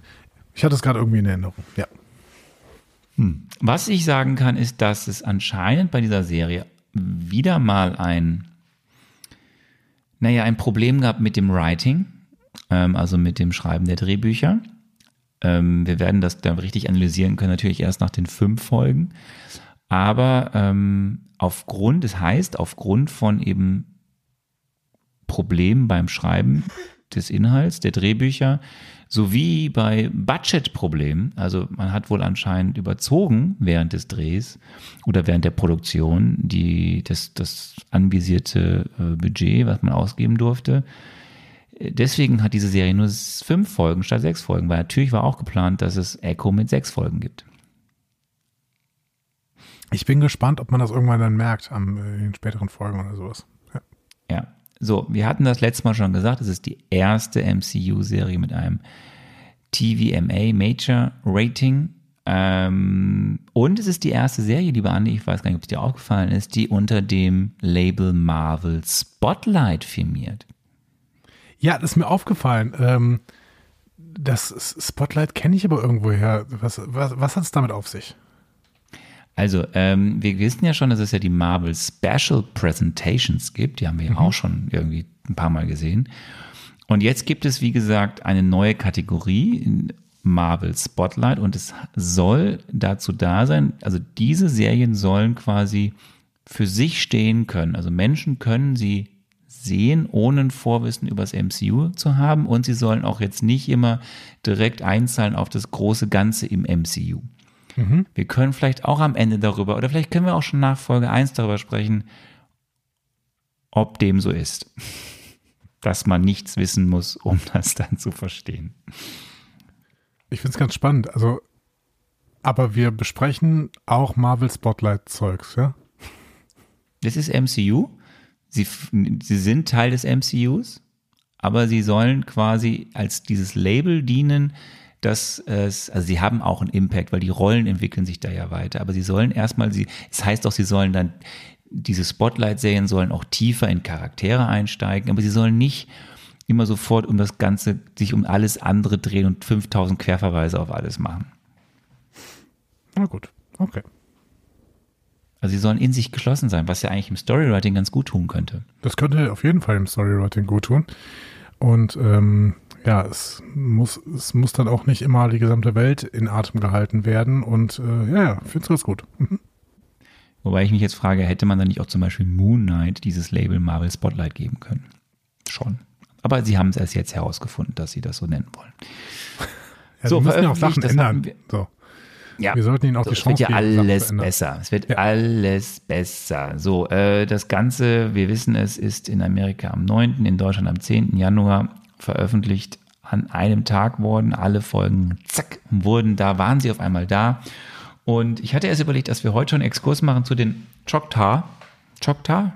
Den Choctaw. dem Choctaw. Choctaw, dem äh, indigenen Volk, um den es hier geht. Ähm, dann habe ich angefangen, mir die Mythologie anzuschauen und dachte mir, vielleicht könnte mich das auch spoilern und habe es dann gelassen. Und äh, vielleicht machen wir es dann auch nächste Woche. Und deswegen sind wir ja soweit. Du kannst dein äh, vol voluminöses, Ja, was ist voluminös bei mir an der Stelle? du musst jetzt, du musst jetzt da- das, das machen mit dem, mit dem, weißt du, dass die Menschen jetzt diese Folge erst gucken müssen, bevor wir. Spoiler Alert. Ab jetzt werden wir alles gnadenlos spoilern, was in dieser Serie vorkommt, beziehungsweise vor allen Dingen in den ersten beiden Episoden, denn mehr haben wir an dieser Stelle noch nicht gesehen. Und ich würde, Arne, wenn du äh, das zulässt an dieser Stelle, ne, du lässt das ja nicht immer zu, aber wenn du das zulässt, würde ich jetzt einfach mal die erste Episode zusammenfassen. Ne? Darf ich? Darf Nein, ich? nein, Schon. nein. Nein, weil bevor du das tust und wir über die Folge Chaffa reden, die eine effektive Folgenlänge von 45 Minuten hat, von Sidney Freeland inszeniert wurde und von vier Menschen geschrieben wurde, neben Marion Dairy, ähm, möchte ich dich bitten, vorher die Frage 1 abzufahren. Wann setzt Echo nach den Ereignissen von Hawkeye an und was passiert in Folge 1? Alles, was du willst. Hier hast du sie. Tückisch gestellt, denn Echo setzt gar nicht nach den Ereignissen von Hawkeye an, sondern startet mit der Origin Story von Maya Lopez. Wie ist Maya Lopez eigentlich zu der Maschine, zu der Killermaschine geworden, die sie im Endeffekt in Hawkeye ist, um dann vielleicht am Ende der ersten Folge quasi wieder da anzusetzen, wo Maya aus der gesamten Story heraus motiviert Kingpin in den Kopf schießt. Düdüm. Natürlich startet äh, die Auftaktfolge von Echo mehrere Monate nach den Ereignissen von Hawkeye und somit auch nach dem Schuss. Und wir sehen eine glückliche Maya, die denkt, sie wäre völlig frei jetzt in ihrem Handeln und Tun und aus den Fängen von Kingpin rausgeschält durch den Schuss. Und dann auf einmal steht dieser mächtige Mann oder sitzt, wie wir es ja im Trailer gesehen haben, vor ihr und konfrontiert sie, bedroht sie wahrscheinlich auch. Und sie muss sich deswegen in Folge 1 in einem Gespräch mit Kingpin immer wieder ihrer Vergangenheit stellen und sich über Dinge wahr werden. Und das ist der Schwerpunkt der Folge. Wir werden ein intensives Gespräch zwischen Kingpin und Maya Lopez sehen und das wird aufgewertet durch ganz viele Rückblenden. Andi freut sich schon. Ja gut. Arne, Ja, pass mal auf, ich habe einen Kommentar dazu. Moment. Ich mit meinem halben Jahr später hatte ich zumindest eine Sache nicht ganz falsch. Naja, also du hast irgendwas aus den letzten fünf Minuten halb getroffen und ich habe äh, 40 Minuten dieser äh, Episode perfekt berichtet. So. Und ich möchte dir noch was entgegenwerfen, was äh, ich zu deiner Idee eines Plots hier an dieser Stelle äh, sagen würde, nämlich Was für ein generischer Plot. einer Oh. meiner Lieblings äh. Soundfiles an dieser Stelle. Hau, hau, mal, hau mal die Inhaltsangabe raus. Ich hau die Inhaltsangabe raus. In dieser ersten Episode fangen wir mit der kleinen Bonnie an. Die wohnt mit ihrer Familie in Oklahoma, genau wie eben Maya Lopez. Und sie erzählt der jungen Maya die Geschichte der ersten Choctaw, nämlich Chaffa. Diese rettet n- nämlich ihr Volk aus einer einstürzenden Höhle. Offensichtlich ist es die erste Superheldin der Vorzeit. Man sieht auch, dass Chaffas Hände leuchten, wenn sie ihre Superkräfte einsetzt. So. Maya möchte nach dieser gesamten Geschichte, die sie da erzählt bekommt, anschließend heiße Schokolade von ihrer Mutter Taloa. Aber da sie keine haben, fahren sie los, um welche zu kaufen. Ironischerweise führt ein manipulierter Autounfall zum Tod von Taloa und Maya verliert ein Bein. Maya zieht später mit ihrem Vater William Lopez nach New York, wo er sich mit William, äh, Wilson Fisk anfreundet, der auch Maya nahe kommt. Sie wird zur beeindruckenden Kämpferin, aber dann sieht sie, wie ihr Vater und seine Männer von Ronin, Hawkeye in Klammern, getötet werden. Maya gerät aus der Bahn und wird verhaftet, doch Fisk holt sie ab und teilt ihr mit, dass er ihren Schmerz versteht. Er bietet ihr einen Job an, um ihren Zorn konstruktiv zu nutzen. Maya, jetzt also Fisks treue Untergebene, nimmt an einem Überfall auf die kriminelle Bande teil, die Fisks Gebiete bedroht, trifft dabei auf Daredevil, kann ihn aber tatsächlich nicht besiegen, weil Daredevil ist äh, noch ein bisschen äh, krasser als äh, Maya. Fisk lobt sie trotzdem und verspricht, Ronan für sie zu finden. Maya erfährt allerdings später in Szenen, die wir in Hawkeye schon gesehen haben, dass Ronan in Wirklichkeit Clint Barton ist, der ihr offenbart, dass Fisk ihren Vater sterben lassen wollte. Sie konfrontiert also Fisk und schießt ihm in den Kopf. So. Einige Monate später, und hier setzen wir da wieder an, wo äh, Arne eigentlich die ganze Folge sehen wollte. Einige Monate später kehrt Maya mit einer Bauchschusswunde verletzt nach Tamaha zurück und sucht Zuflucht in ihrem alten Haus. Ihr Cousin Biscuits findet sie, aber sie besteht darauf, dass ihr Aufenthalt geheim bleibt. Auch Bonnie soll davon nicht erfahren. Sie besucht also ihren Onkel Henry Lopez und bittet um Hilfe, ohne zu wissen, dass Vicky Tyson, ein Mitarbeiter im äh, Rollschuhcenter von Henry Lopez, jemanden informiert hat. Henry lehnt es ab, Maya zu helfen und damit einen Krieg in seine Stadt zu bringen. Währenddessen erholt sich übrigens Fisk in New York von einer Schusswunde. Allerdings ist er auf einem Auge blind. Aber nicht tot. Nur blind. Ich bin, ich bin maximal beeindruckt, dass du den Namen des Mitarbeiters weißt, der hinter der Theke stand und äh, irgendjemand anruft und sagt, gibt es, gibt es die, ist dir Kopfgeld noch ausgeschrieben oder so. Also das fand Vicky ich, Tyson. ich, Ich, ich, habe, ich habe recherchiert. Vicky Tyson. Finde ich einen schönen Namen. Ich bin, Vicky Tyson. ich bin, ich bin, ich bin beeindruckt. Ich bin beeindruckt. Ähm, sind wir, nee, das ist jetzt zu früh die Frage zu stellen, sind wir beeindruckt von Folge 1? Ich würde mit, damit anfangen, dass ich habe so ein bisschen, das hast du gerade ein bisschen übersprungen. Ähm, fangen wir doch mal ganz am Anfang an mit der Einführung der Chaktor. Ähm, die, die, das ist übrigens das erste Mal anscheinend, das habe ich auch nur irgendwo gelesen, dass die, die Mythologie, die Gründungsmythologie dieses Volkes im Fernsehen gezeigt wurde. Mhm. Ähm, weil das ist dementsprechend ja die Gründungsmythologie, dass eben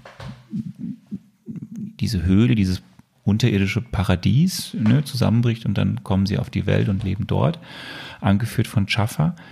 Ähm, und es spielt ja, und das wollte ich dich eigentlich dann fragen, dieses mythologische, dir ist dieser Specht aufgefallen, ne? Der da Nein. vor, der, der immer wieder eine? Rolle spielt. Naja, es gibt ja, es gibt ja immer diesen, also das war schon, glaube ich, in der Höhle so und es ist auch dann später vor dem Unfall, dass so ein Specht auf dem Holzbalken steht und dann gibt es also immer wieder, wenn irgendwas passiert, gibt es so einen Specht, also der auch in dieser Mythologie zu sehen ist, der auftaucht und als Warnsignal oder irgendwie den Leuten eine Aufmerksamkeit für irgendwas sensibilisieren soll. Also der taucht auf jeden Fall auf, kurz bevor eben dann dieser Autounfall ist, zum Beispiel. Und ähm, ich glaube, er taucht auch mal bei Maya später auf. Ich glaube, wenn Folge 2 ist und so. Das ist dir nicht aufgefallen. Das ist aber natürlich schade, weil hier geht es ja ums Mythologische und um das Übernatürliche. Nee, ist mir wirklich nicht aufgefallen. Also, nee, gar nicht. Habe ich jetzt hätte wirklich ich dich nicht gefragt, gesehen. findest du das? Ja, finde ich ganz gut. ich habe Schön. Ja, wirklich, ich habe es nicht mitbekommen, obwohl ich diese Serie sehr, sehr aufmerksam verfolgt habe. Aber ähm, nee, Specht. Ja. Also im Englisch Woodpecker. Und der, der, der kommt schon in dieser, ne, in diesem Intro quasi vor, was da in dieser, in, äh, in dieser Opening-Sequenz spielt, bevor wir dann in diese reale Welt rübergehen. Und ähm, also der ist mir dann, weil das ist, das wird so wie, also gefühlt ist es halt ne, mit dem Vorschlaghammer, ah, hier ist der Specht, der weiß, jetzt wird was passieren. Äh, weil der Specht tauchte auch kurz vorher auf, als diese Höhle zusammengebrochen ist. Nee, also äh, keine Ahnung, habe ich einfach übersehen. Ich, ich habe es auch gerade mal gegoogelt und äh, ja, jetzt sehe ich hier einen Specht. Ja, ja, okay, alles klar. Werde ich jetzt mehr darauf achten. Also ab Folge 3 werde ich mehr darauf achten, ob ich irgendwo einen, Specht sehe. Ja. Ja, Ich mag Spechte glaub weil eigentlich das nicht ja, so, muss ich sagen. Mein, die, die, der, der Specht bei uns im Garten, die machen immer so die Vogelhäuschen kaputt. Die Ja. äh, hauen, die ja, hauen da immer die haben ab Spechte und so an sich. Ja, weil die wollen immer an die Eier von den kleinen Mäuschen und sowas. Und das finde ich eigentlich ziemlich asozial. Also der, der Specht ist so ein Rabiato unter den Vögeln. Was, was ich spannend finde, ist durch die Rückblenden, vielleicht die zweite Sache, die mir direkt aufgefallen ist und was auch so ein bisschen Easter Egg ist, durch die Tatsache der Rückblende und dass wir ja sehen, dass zu einem gewissen Zeitraum, der ja zurückgeht, ich glaube 2.8 oder so, wo wir ja im, auch im MCU, in der Inhouse der MCU-Timeline 2008, ne, Iron Man, erster Film, ähm, und dadurch, dass das hier jetzt ja auch quasi gezeigt wird, Maya 2.8, Vater stirbt, ähm, Fisk nimmt sie an sich und wir ja dann da schon wissen, dass Fisk der große Bösewicht ist, kann man jetzt sagen, Fisk war im MCU also schon immer da. Ja, okay. Vielleicht nochmal wichtig für irgendwas anderes. Das mal so diese be- beiden Easter Eggs. Jetzt können wir mal ein bisschen durchgehen. Also die erste halbe Stunde oder besser gesagt genau 28 Minuten und 35 Sekunden diese Mischung aus Worldbuilding, vor allem aber natürlich eigentlich Rückblenden von Dingen, die wir aus Hawkeye kennen, ein bisschen unterfüttert mit ein paar neuen Sachen, zum Beispiel dem Fight mit Daredevil. Wie fandst mhm. du das? Ähm, hm. und hat das, und das, ich möchte das gern verbinden mit der Frage, und reicht, also ist das, hilft das Menschen, die zum ersten Mal schauen, diese Serie, dass sie dafür drei Sekunden Jeremy Renner sehen? Oder ist das nicht mehr verwirrend, dass sie dann noch dann zehn gezeigt bekommen aus einer anderen Serie aus dem MCU, die sie vielleicht gar nicht gesehen haben? Ah, das kann ich nicht beurteilen, weil ich habe ich hab diese Serie gesehen. Deswegen, das müsste vielleicht jemand im Feedback mal schreiben, äh, der die vielleicht nur ähm, Echo guckt und eben nicht Hawkeye gesehen hat. Also vielleicht gibt es da ja jemanden von euch. Ich meine, ihr seid eine relativ große Masse an Personen immer noch. Ähm, fühlt euch mal motiviert. Oh, ich weiß nicht, ob ich diese erste halbe Stunde abgelöst von der Viertelstunde danach noch äh, beurteilen möchte, ehrlich gesagt. Okay. Ich möchte mich ja, irgendwo deiner Frage verweigern. Es tut mir leid. Das ist, das ist kein Problem. Ich, ich, ich fand das halt total spannend. Also ich fand diese, diese Zusammensetzung aus ja neuem Material, ähm, dann ja ein bisschen Redcon. Also man hat ja quasi das, was wir in Echo gesehen haben, mhm. noch ein bisschen ja. aus, also unterfüttert mit auch dann neuem Material und dann hat man es ja wieder zusammengebracht. Haben wir den Begriff Redcon mal irgendwann erklärt hier? Ich fände das nämlich ja, mach schön. Doch mal. Ja, Redcon steht, glaube ich, für Retroactive Connection. Ähm, also im Prinzip versuchen wir, äh, Geschehnisse, die wir in der Vergangenheit irgendwo gesehen haben, nochmal in einen Kontext einzubauen, sodass sie im Prinzip in der Vergangenheit noch mehr Sinn ergeben. So, und hier äh, versuchen wir quasi durch, Vergangen durch Blick in die Vergangenheit eine Origin Story für eine Person zu erzählen, deren Handlungen wir im Prinzip schon gesehen haben, aber wir wissen gar nicht, wie sie zu diesen Handlungen gekommen ist. Und das wird uns im Prinzip hier über Rückblenden später, ne, zwei Jahre nach Hawkeye, glaube ich ungefähr, wird uns das hier erzählt. Genau. Ja, also das ist dann Redcon. Ja, nicht zwei Jahre, fünf Monate nach Hawkeye. Ja, aber ich glaube, zwei Jahre nachdem die Serie gelaufen ist, oder? Also ist, war das nicht. Äh, Ach so, ja, ja, ja, das meinst du. Ja, ja. Hawkeye, die, ja war das Dezember 2021 oder 2022? Nee, stimmt, war 2022, ne? Also knapp ein Jahr nach, nachdem Hawkeye gelaufen ist. Ne? Ja. Nee, 2021. War 2021? Okay, gut. Mhm. Ja. Gut. Ähm, Okay, aber ich, ich, ja, ich, also zu dem Zeitpunkt dachte ich mir so krass und jetzt geht's erst los. Also ich, ich, ich fand das irgendwie interessant, ich fand das auch gut, aber wir können das dann gleich nochmal in, in der Gesamtheit betrachten. Was dann aber die letzte Frage noch ist, dann war ich überrascht, okay, krass, hier ist ja wirklich schon direkt der Devil. Ich dachte, die, die heben diesen sich auf. Bis, mhm. Weiß ich nicht, in den letzten Folgen oder so.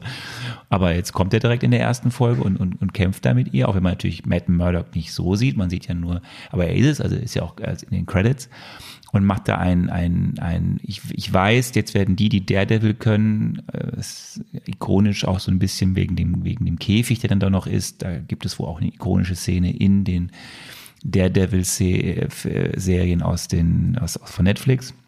So mhm, Käfigfight und so. Mhm. Ja, das, aber das wollte ich dich jetzt eigentlich fragen. Diese ganze Sequenz, die ja nochmal, die ja dann quasi eigentlich, es ist ja eh schon so ein bisschen brutaler, auch angelegt, aber dann wird es ja hier sehr explizit, was die Brutalität angeht, auch dann der Nahkampf, dann ne, hier und da mal ein Kopfschuss und so. Ja. Möchtest du da auch nicht drüber reden oder reden wir da auch erst am Ende drüber? Also ja, doch, wir können, wir können auch grundsätzlich mal drüber reden. Also ich finde, ähm, äh, ich bin Freund davon, eine Serie auch explizit zu machen. Es wurde am Anfang auch irgendwie gesagt, diese Serie ist nicht für jüngere Zuschauer geeignet oder irgendwas kommt am Anfang auf jeden Fall. Ne? So dass wir wissen, das ist jetzt keine Kinderserie hier. Ähm, und ich möchte auch nicht die ganze Zeit irgendwelche Familienunterhaltung haben. Wenn ich einen Film sehe, dann will ich, dass dieser Film sich so austobt, wie er sich eben austoben möchte. Und dann möchte ich nicht, dass dieser Film denkt, ah ja, aber ich muss ja gucken, dass da auch Familien irgendwie in diesen Film reingehen können. Interessiert mich überhaupt nicht. Ich bin äh, an dieser Stelle nicht die Familie, ich bin ich und möchte gerne auch explizite Gewalt sehen, wenn explizite Gewalt passiert, um eventuell eine äh, eine Szene äh, quasi komplett in ihren Kontext einzubetten. Und wir haben hier ähm, eine sehr, sehr roughe Umgebung, in der das Ganze abspielt. Und da kann dann auch explizite Gewalt eine Rolle spielen. Finde ich überhaupt nicht schlimm, äh, finde ich eher sogar gut. Ja. Und es äh, karikiert ja auch dann ein bisschen so, ne, da kommt diese junge Maya und äh, mhm. da sind dann diese beiden alten oder schon, schon Veteranen von Fisk, die irgendwie denken, sie müssten jetzt auf sie aufpassen und am Ende äh, ist sie die Einzige, die überlebt quasi äh, von diesem äh, ja, Fight, der da stattfindet, erst zwischen diesen Abtrünnigen und den Fisk-Leuten und dann mhm. kommt ja noch Daredevil und, und macht da kurz einen Prozess. Ich finde es auch okay. Ähm, ich bin sehr gespannt, wie weit sie es noch treiben.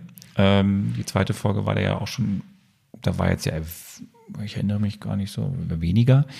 Ähm, da war es expliziter in Folge 1. Ähm, ja, und dann beginnt die, dann, beginnt die Geschichte, die dann weitererzählt wird, so nach einer halben Stunde. Und wir folgen, wie du gesagt hast, ja in der Inhaltsangabe schon Maya nach, zurück nach Tamaha. Ähm, sie hatte ja ein, sie wurde ja anscheinend, das erfahren wir ja auch nur durch Erzählungen angeschossen, kommt noch irgendwie gerade an. Onkel Henry hilft, dass das genäht wird. Äh, der Cousin, der Lustige, hilft ein bisschen und soll nichts erzählen. Und wir sehen da schon, aha, Onkel Henry ist aber auch in, im, im irgendwie verbandelt mit Fisk, was ja das, so ein bisschen das Ende ist, als wir auf diesem Wasserturm stehen und sehen, okay, Onkel Henry ist irgendwie, betreibt neben dieser Roll, Rollschuhanlage ein Fisk Shipping Depot. Ja. Und wir wissen also, da ist dann noch die große Connection zu Wilson Fisk, den wir dann ja sehen, wie er da noch lebt. So, dann ist die Folge 1 aus. Und dann können wir doch mal darüber reden, wie wir diesen Auftakt dieser Serie fanden. Jetzt, Oder? Ja. Jetzt ist eine gute Gelegenheit. Mach mal. Ähm, ich möchte jetzt nochmal diese äh, kurz, wenn ich mein Gefühl dieser gesamten Folge ähm, beschreiben soll, würde ich ein bisschen diese Daredevil-Szene rausnehmen, weil die hätte ich nicht gebraucht, ehrlicherweise. Ich weiß, dass es jetzt dafür da war, dass diese Daredevil-Fans nochmal andocken können. Oh, geil, hier, hier, Daredevil, hier, jetzt ist er auch schon da. Interessiert mich gar nicht. Interessiert mich wirklich gar nicht, weil diese Daredevil-Figur kam an der Stelle irgendwie relativ deplatziert rüber. Ähm, und hat zur eigentlichen Story relativ wenig beigetragen. Im Gegenteil, Maya verliert gegen den, wird dann aber gelobt. Das ergibt irgendwo an dieser Stelle gar keinen Sinn. Es wäre, finde ich, harmonischer gewesen, wenn Maya diesen Big Fight gegen diese komische Schlägertruppe, die es da gab, irgendwie einfach komplett gewonnen hätte. So. Ne? Und sich damit bewiesen hätte und damit bei äh, Fisk in der Gunst aufgestiegen wäre. Stattdessen wird da was äh, konstruiert, dass Fisk dann sagt, naja gut, der Devil ist entkommen, aber niemand hat so lange ausgehalten wie du. So, da hieß so, ja, komm. Die, die Daredevil-Szene war für mich völlig, äh, völlig unnötig. Ja, vor allem, vor allem auch also wirklicherweise, also sie hätten ja die Szene, also jetzt mal böse gesagt, sie hätten sie ja auch einfach mit jemandem anderen besetzen können, weil du siehst ja Charlie Cox eh nicht. Ja gut, das ist ja bei also Daredevil immer so. Hm? Aber äh, nee, nee, nee, den gibt es auch schon noch zu sehen. Also als Anwalt. Ja, ja, haben wir aber, ja auch. Aber ähm, mit der Maske ist es. Aber halt ich, ich stimme so, dir zu. Es, es hätte der, das hätte dieser Pilotfolge keinen Abbruch getan. Also man hätte auch nur von ihm reden können. Das tun sie ja auch. Aber es hätte dieser, also es hat es da nicht gebraucht. Nein. Und das betone ich so, weil ich sagen muss, dass mir der Rest dieser Folge richtig, richtig gut gefallen hat. Und zwar genau auch in der Zusammenstellung, in die, äh, die es hatte.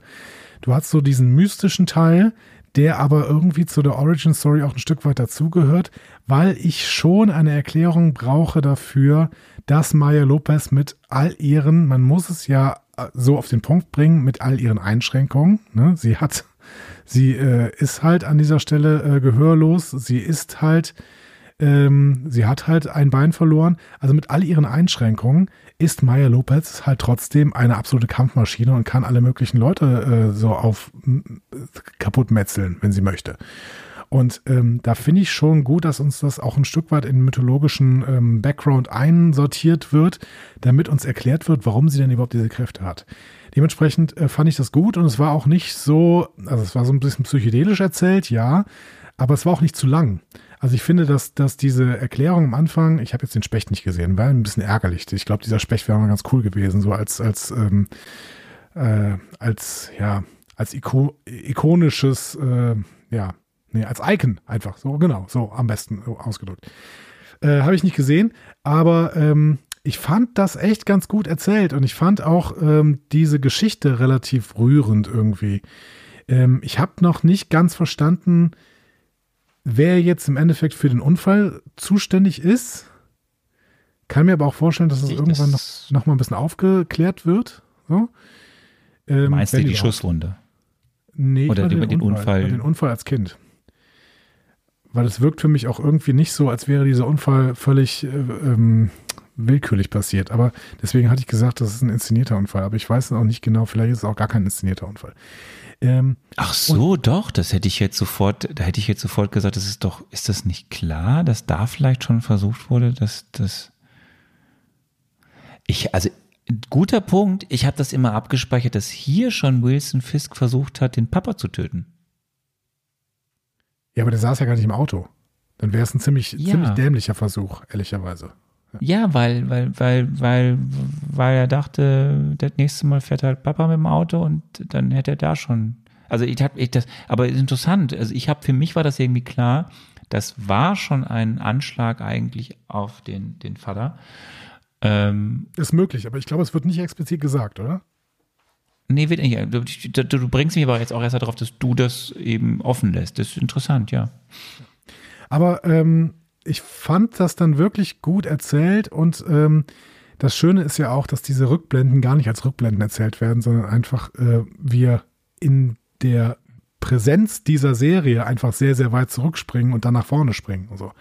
Ne, also es, es geht ja. es ist ja nicht so, dass Chronologisch diese Serie, erzählt, genau. Genau, es ist chronologisch erzählt. Es ist ja nicht so, dass die Serie irgendwie äh, mit der Gegenwart anfängt und dann, keine Ahnung, irgendwer träumt von der Vergangenheit oder sowas. Das passiert, ja, also Maya hat Visionen, ja, hat sie, aber ähm, das mögen auch Erinnerungen an die Geschichte sein, die Bonnie erzählt hat. Ähm, aber grundsätzlich ähm, erzählt die Serie relativ stringent und chronologisch. Und ich mag auch den Wechsel, den wir dann irgendwann haben, wenn äh, Maya zurück nach Tamaha äh, fährt, weil ähm, die Stimmung dann ganz anders wird. So, und äh, das, das mag ich eigentlich, weil du merkst sofort, das ist eine relativ warme Umgebung. Das ist viel äh, ärmer als New York, ne? Und das ist irgendwie viel abgeschiedener und das ist irgendwie Redneck American, ähm, ja, oder halt, oder halt Reservation American. Aber ähm, es ist irgendwie sofort wärmer, familiärer, netter und das, obwohl die Tante ähm, irgendwie relativ kalt rüberkommt. Also irgendwie, ja, mir gefällt diese gesamte, mir hat die gesamte erste Folge wirklich wirklich gut, gut gefallen und ich hatte richtig Bock, die weiterzugucken. Äh, Ich kann da gar nicht so viel zu erzählen. Ich, ich habe schon ein bisschen mich die ganze Zeit, vielleicht, weil ich mich gefragt habe, glaubt ihr wirklich, das hat jetzt die Leute abgeholt? Deswegen hing ich da so, dass diese erste halbe Stunde, auch wenn sie natürlich unterstützt wurde, aber das sollte ja quasi dazu dienen, dass sie für sich stehen kann, diese Serie. Dass du eben Zusammenhänge hast, die du vielleicht nicht hast, wenn du alles nicht gesehen hast. Aber ich gebe dir recht, ich war auch und ich war ich war deswegen auch positiv überrascht, weil ich ja gelesen habe oder auch wieder gesehen habe, dass viele Menschen eher negativ in diese Serie oder diese Serie bewerten oder zumindest ähm, anscheinend viele Kritikpunkte haben. Ich erwähnte auch Ren Kühn und war auch hier, dachte ich so, ach, das, also es hat mich reingezogen. Ich wollte Folge 2 gucken. Ja. So. Schön. Und ich erinnere mich noch, bei Secret Invasion war es nicht so Nee. unbedingt da. Ähm, und das ist doch schön, dass wir da beide so ähnlich sind. Ich was mich dann aber, das wollte ich jetzt noch fragen, was ich überraschend finde, die Folge 1 hört ja auf quasi mit einem Trailer für den Rest der Serie. Ja, da habe ich kurz gedacht, muss ich, muss ich jetzt weggucken, weil sowas mag ich eigentlich gar nicht. Also, dass uns, ähm, es gibt auch so ein paar Serien, Warum? die das nochmal alles Warum? zusammenfassen am Anfang einer Folge oder sowas. In dieser Folge sehen Sie. Und dann denke ich so, ah, nee, muss ich, muss ich eigentlich nicht haben. Muss ich vor allen Dingen nicht deswegen äh, dann haben, wenn eine Serie an einem Tag erscheint. Was ja offensichtlich bei dieser äh, Serie passiert ist. Also, ähm, wenn, wenn ich jetzt Haben nicht. die Angst gehabt, dass die Menschen nach dieser ersten Folge abschalten, weil sie ihnen zu wenig, was auch immer ist? Weil ich habe mich wirklich gefragt, das hatten wir noch nie. aber es ist ja auch Wir egal. hatten auch bei diesen MC. Das, das check ich nicht. Ja, aber warum machen sie das? Die Leute können doch abschalten. Das, ist, das kann doch dem Streaming-Sender egal sein. Also vor allen Dingen, wenn die Leute die erste Folge geguckt haben, dann haben sie offen, also wenn die die erste Folge geguckt haben, dann haben sie entweder Disney Plus abonniert, um Echo zu gucken, oder sie haben zumindest gedacht, naja gut, das ist Echo, dann gucke ich mir mal an. Dann ist es doch völlig egal, ob sie auch noch Folge 2, 3, 4 und 5, und 5 gucken. Deswegen verstehe ich das überhaupt nicht, warum man diese, diese kreative Entscheidung hier an dieser Stelle trifft. Es, es war zugegebenermaßen aber so schnell geschnitten, dass es im Prinzip auch ein bisschen egal war. Ich glaube, man musste eine Szene für Szene-Analyse machen und wenn man die gemacht hätte, dann hätte man sich wahrscheinlich ordentlich gespoilert über diese Staffel. Habe ich aber ehrlich gesagt nicht gemacht, sondern habe das mal kurz zur Kenntnis genommen, dass sie das hier so als kreative Entscheidung gemacht haben. Aber verstehen tue ich es auch nicht. Nee. Ja, okay. Dann kommen wir doch zur zweiten Folge Lovak. Ja. Lovak, ähm, auch wieder Sydney Freeland hat äh, Regie geführt. Diesmal haben eins, zwei, drei, vier, fünf, sechs, auch sechs, nee, sechs Menschen haben an der Story geschrieben und die effektive Folgenlänge liegt bei 36 Minuten und 30 Sekunden, also bevor der richtige Abspann beginnt. Ich würde sagen, jetzt darfst du Frage 2 abspielen. Was passiert in Folge 2? Äh, gerne, da haben wir das hier gesagt. Also, äh, Entschuldigung, stopp, stopp. Ganz ruhig. Ich muss mal kurz sagen, bevor ich das abspiele. Ähm, das klingt jetzt alles so ein bisschen holprig, weil ich also du warst ja beim letzten Mal sehr, sehr müde, als wir aufgenommen haben und du hast ein bisschen rumgestammelt, ehrlich gesagt. Und ich konnte nicht so richtig das zusammenschneiden. Das äh, ist also nicht böse gemeint. Ich versuche Arne auch nicht zu mobben äh, mit diesem Nicht-Zusammenschneiden. Es hat einfach, ich habe einfach nicht den Ansatz gefunden, um das irgendwie zu sinnvollen Sätzen zusammenzuschneiden, was du da gesagt hast. Aber der Inhalt wird total klar. Deswegen, ähm, das wollte ich nur als vor, im Vorhinein sagen. So, und jetzt sind wir alle bereit, uns anzuhören. Danke dir. Ich danke dir. Ich bin sehr gespannt, wie ich geklungen habe. Ja, gut. Los geht's. Echo muss ihre Familie beschützen. Ich glaube, das ist der Schwerpunkt, weil Kingpin bedroht sie und bedroht sie mit allem, was er hat. Und Maya flieht und er will auch vielleicht das Leben, die er irgendwo ähm, auch, auch, auch ihre Familienmitglieder ähm, jetzt nicht in der Stadt, sondern Native Americans vielleicht noch eher traditionell irgendwo außerhalb auf dem Land und er bedroht das, er bedroht die verschleppt die oder bedroht die. Und da muss man jetzt in der zweiten Folge für sorgen, dass das nicht schlimmer wird. Und wird dabei im großen Finale denken wir alle, oh Gott, jetzt, jetzt ist sie gerade ähm, von Schergen von Kingpin quasi fast umgebracht worden. Wir wissen nicht, wie es weitergeht. Hier stimmen wir sehr stark überein. Ich glaube auch, dass in der zweiten Folge von Echo ein Leben in einem Reservat gezeigt wird. Native Americans, die mittlerweile ihr Leben in einem solchen Reservat einrichten. Und dass im Endeffekt Kingpin das Leben in diesem Reservat in dem Sinne einschränkt, dass zum Beispiel in den Bars oder auch eventuell in irgendwelchen Casinos, die in diesem Reservat betrieben werden, jetzt ein neuer Ton herrscht, weil im Prinzip ein neuer Schutzgelderpresser mit Kingpin am Start ist, der nicht nur Schutz erpresst, sondern Maya Lopez auch damit erpresst, dass er, wenn sie nicht nach seinem Willen handelt, schlechte Dinge mit dem Reservat anstellen wird.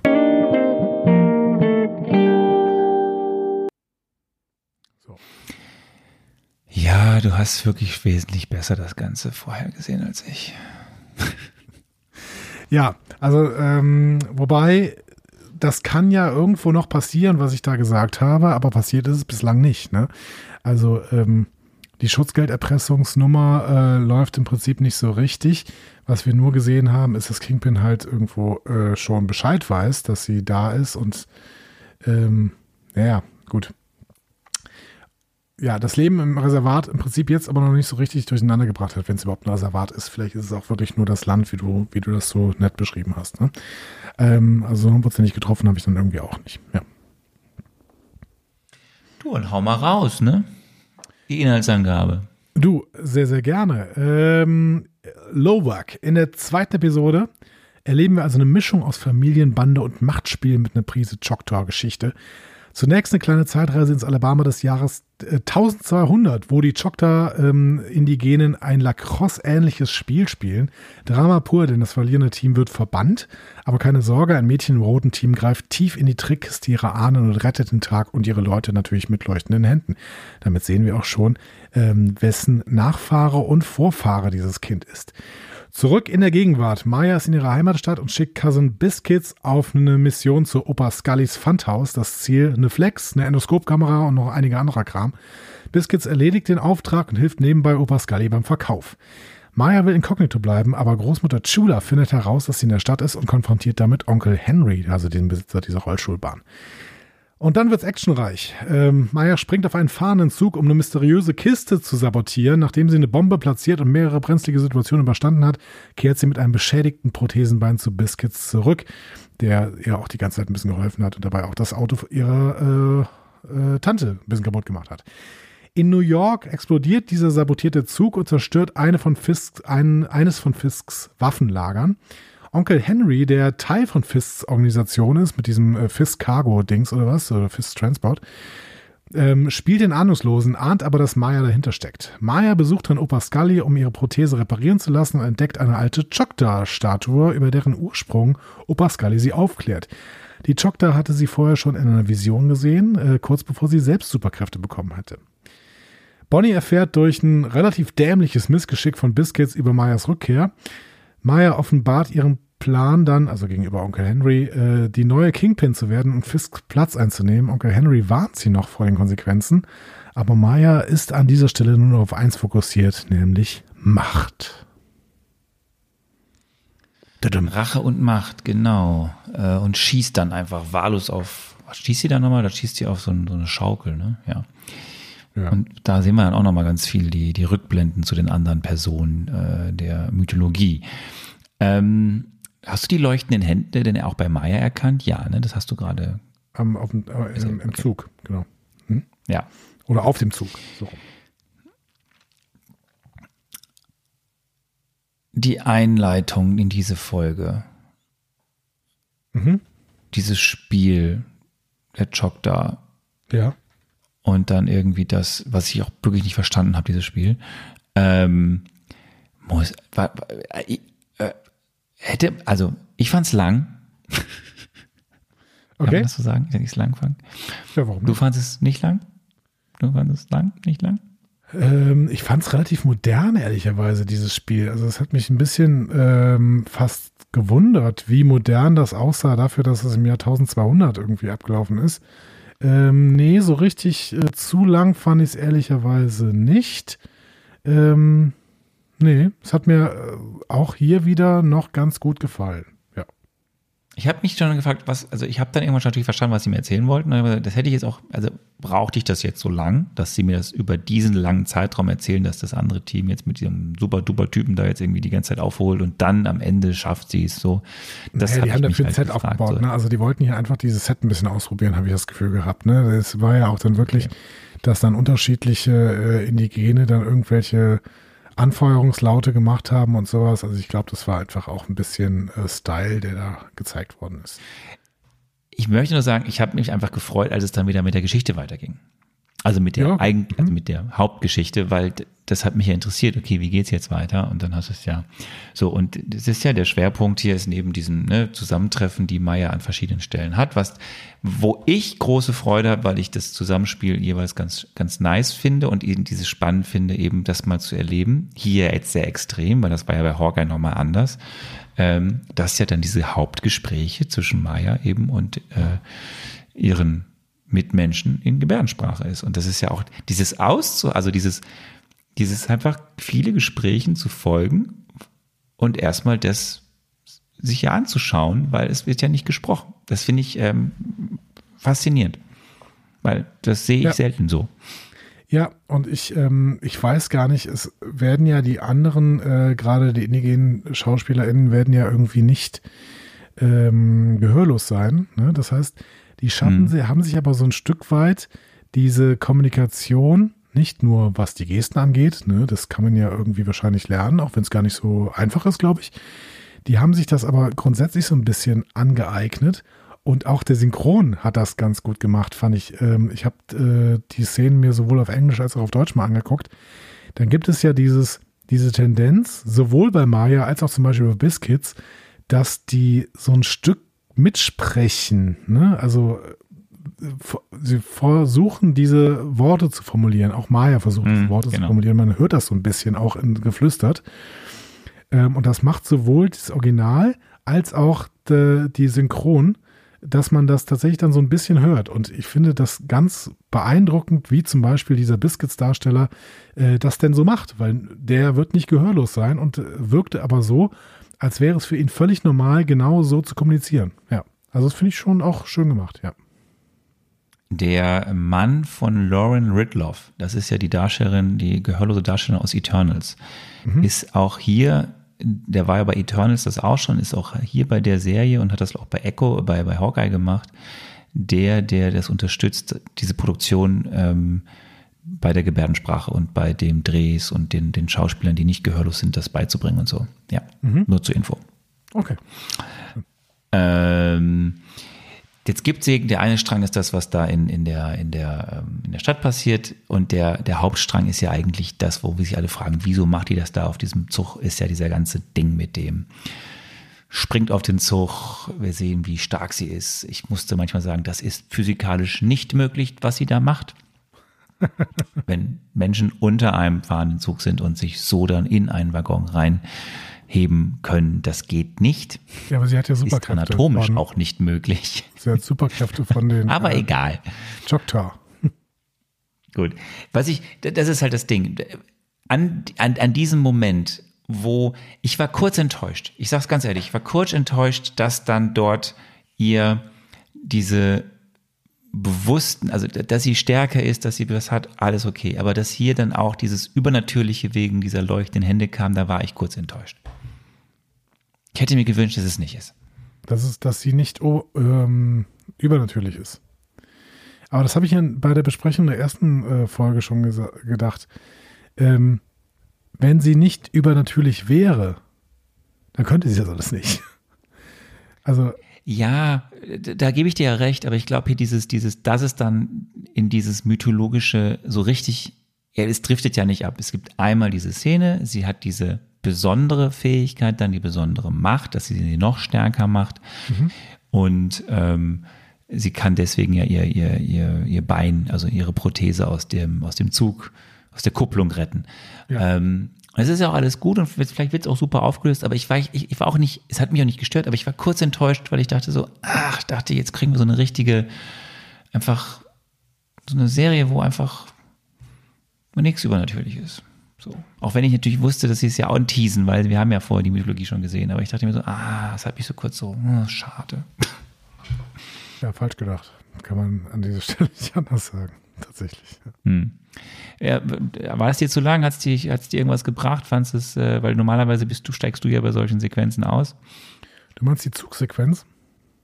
Ja. Sie, sie kämpft ja nicht mal, es gibt ja keinen Kampf, weil sie kämpft ja eigentlich nur gegen den Zug. Äh, zu lang. Nee, die war mir nicht zu lang. Sie war mir zu dunkel. Einmal mehr. Ach. So. Ähm, ja, ihr kennt das von mir, äh, dass äh, ich tatsächlich es überhaupt nicht mag, wenn, wenn solche Folgen irgendwo dunkel sind. Ähm, und wir haben hier wieder wirklich Passagen, in denen ich teilweise gar nichts gesehen habe. Okay, ich habe das wieder natürlich am helllichten Tag gesehen. Ne? Ich habe das mit äh, ordentlich Hintergrund, äh, mit ordentlich Nebenlicht gesehen, so. Aber ähm, teilweise habe ich halt wirklich gar nichts erkannt. Und dann frage ich, ich frage mich wirklich, warum diese kreative Entscheidung überhaupt getroffen worden ist, das im Dunkeln spielen zu lassen. Ja, Weil es spielt in der völligen Einöde auf einem Weil Zug. es billiger ist. Ist es das? Also ja, du kannst bestimmte ja, ja, Sachen klar. irgendwie schwammiger CGI darstellen. In, ja. Genau. Aber ähm, also du kannst viel, du kannst vieles vertuschen. Und deswegen wird es billiger. Und du kannst es auf einer innerlichen Ebene kannst du schon sagen, dass vielleicht so, dass, dass, dass Züge per se ja auch in, in, in der Nacht fahren. Also es ist durchaus möglich, dass ein Zug nachts fahren kann. Ja, klar. dass du natürlich als dass du natürlich deswegen auch schlechter gesehen wirst von potenziellen Menschen, die diesen Waggon verteidigen. Das macht auch Sinn. Ähm, also du kannst das alles schon belegen, dass es auch durchaus Sinn macht, dass das Ganze nachts stattfindet.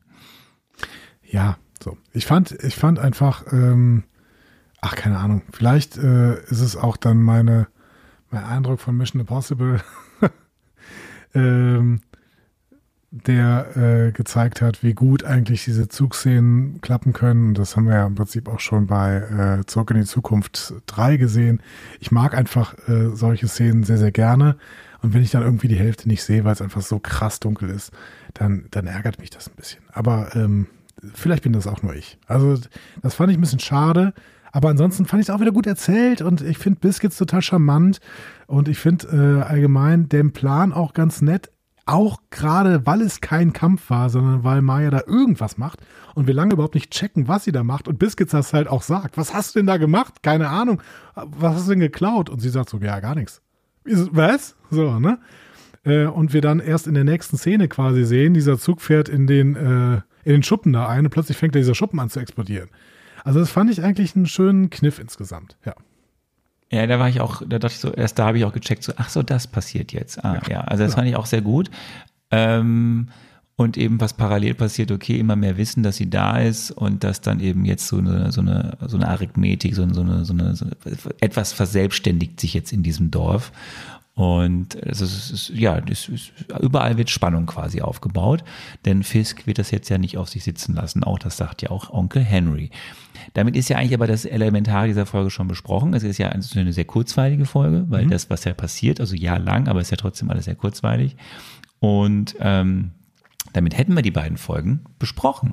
Ähm, bevor wir gleich zur Bewertung der ersten beiden Folgen in Gänze kommen und wie wir uns darauf freuen, wie es dann weitergeht oder ob wir uns freuen, wir haben noch eigentlich zwei Fragen. Eine, die habe ich gestellt, da ging es um den Hauptantagonisten. Die könnten wir rein theoretisch abspielen, weil, oder wir können sie auch unter den Tisch fallen lassen. Nee, ich würde die tatsächlich äh, aufbewahren für nächste Woche. Wenn wir, wenn wir Folge 3, 4, 5 gesehen haben, dann können wir darüber sprechen, okay. wer ist jetzt eigentlich der Hauptantagonist? Vielleicht hm. stellt sich ja doch noch, weil du hast, äh, also man kann ja schon mal spoilern, du, beziehungsweise ihr habt das alle gehört, äh, Anna hat da irgendwas von Daredevil gefaselt. Kann ja auch noch passieren. Ja, ich habe ne? was, Nein, ich habe nicht, ja, ich habe es ja so gedreht, dass, dass Daredevil für sie, wie wir uns schon in Folge 1 gesehen haben, für sie der Hauptantagonist ist, weil eben Wilson Fisk sie instrumentalisiert. Ähm, das, das war meine Aussage. Du hast gesagt. In deiner Spekulation schon nicht verstanden, weil du eigentlich gesagt hattest, dass das erst nach Maya schießt auf Fisk geht die Serie erst los, aber dann soll Fisk sie doch noch so instrumentalisieren, dass der Devil trotzdem der Bösewicht ist. Das ergibt irgendwie für mich, in meiner Welt ergibt das. Nee, weil ich aber auch gesagt, dass Fisk überlebt. Ja, ja, genau. Aber warum soll er denn dann weiter Maya äh, ähm, manipulieren können? Weil Maya hat ja offensichtlich schon gegen, sich gegen ihn ja, gesetzt. Ich hatte, ich hatte jetzt nicht meinen hellsten Moment bei den, bei den Spekulationen. naja, wir können ja mal gucken, was noch passiert. Ähm, wir, die zweite Frage, die ich gestellt hatte, war, in welcher Gruppe findet sie sich wieder? Und das können wir ja wirklich erst am Ende beantworten. Das heißt, ähm, wir schieben, würde ich sagen, die beiden Antworten mal auf nächste Woche. Ja. Freuen wir uns auf den Rest, lieber Andi. Also ich ja. Ich möchte jetzt noch gar keine Bewertung abgeben, weil natürlich so eine Serie auch noch ziemlich in die Binsen gehen kann. Aber ähm, ich bin bis jetzt relativ, ähm, also ich würde nicht, ja, doch, doch, ich sag's mal, ich bin relativ begeistert über diese Serie. Ähm, und das liegt natürlich auch daran, dass ich fürchterliches erwartet habe, nachdem sie schon vorher irgendwie gesagt hat, ja, vielleicht bringen wir es gar nicht raus, aber vielleicht bringen wir es jetzt irgendwie alles an einem Stück raus oder sowas, was sie dann im Endeffekt auch gemacht haben. Ähm, und es war halt nicht so richtig viel Gutes darüber zu hören. Und ähm, ich fand jetzt auch, dass Echo in Hawkeye gar nicht so toll dargestellt worden ist. In, also da ist ja überhaupt kein Horizont erzählt worden. Das Gute ist ja, finde ich, dass sie es jetzt tun. Also der Horizont wird jetzt erzählt. Und deswegen gefällt es mir eigentlich wirklich gut. Ja, also ich habe Bock drauf. Was mit dir? Ich, äh, ich, ich, stimme dir zu. Ich möchte jetzt auch gern weitergucken als die drei Folgen. Ich hoffe, dass, also ich habe auch Schlimmeres erwartet. Ich finde es stringent erzählt. Ich finde, es sind sympathische Menschen und Schauspielerinnen und Schauspieler, die da sind. Äh, ich freue mich natürlich noch auf mehr Vincent D'Onofrio auf jeden Fall. Ähm, aber ja, also eigentlich möchte ich jetzt gerne wissen, wie es weitergeht. Und wenn man wissen will, wie es weitergeht, dann ist meistens etwas gut erzählt worden. Ja. Und äh, deswegen, äh, so, die Frage ist jetzt, spekulieren wir, wie es weitergeht noch, als ein, ein, ein Zusatz noch oder nicht? Du, wenn du möchtest. Andi, wie geht's weiter? Also sollen wir das jetzt wirklich als Frage nehmen, die wir auch aufnehmen? Oder Äh, also als, als Frage, die wir auch beim nächsten Mal abspielen. Nee, glaube ich nicht. Ne? Aber wir können ja trotzdem so ein bisschen spekulieren, wie es denn weitergeht.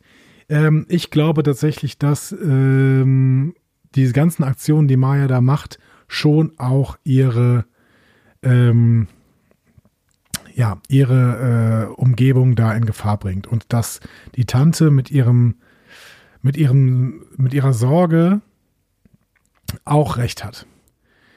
Das heißt, ähm, ich glaube nicht, also ich glaube, dass jemand in Mayas Umgebung stirbt und Maya sich dann unglaubliche Schuld, äh, äh, unglaubliche Vorwürfe machen will, wird. Und ähm, ich befürchte ein bisschen, dass es der, der Onkel ist, dieser, dieser, ähm, dieser äh, alte Bastler-Typ. Dass der tatsächlich ah. im Endeffekt stirbt. Ähm, und das wäre nämlich ein, absol ein absolutes Drama für Maya, weil die den, glaube ich, auch sehr, sehr schätzt und ähm, der auch die ganze Zeit im Prinzip so was wie ein alter Berater für sie ist.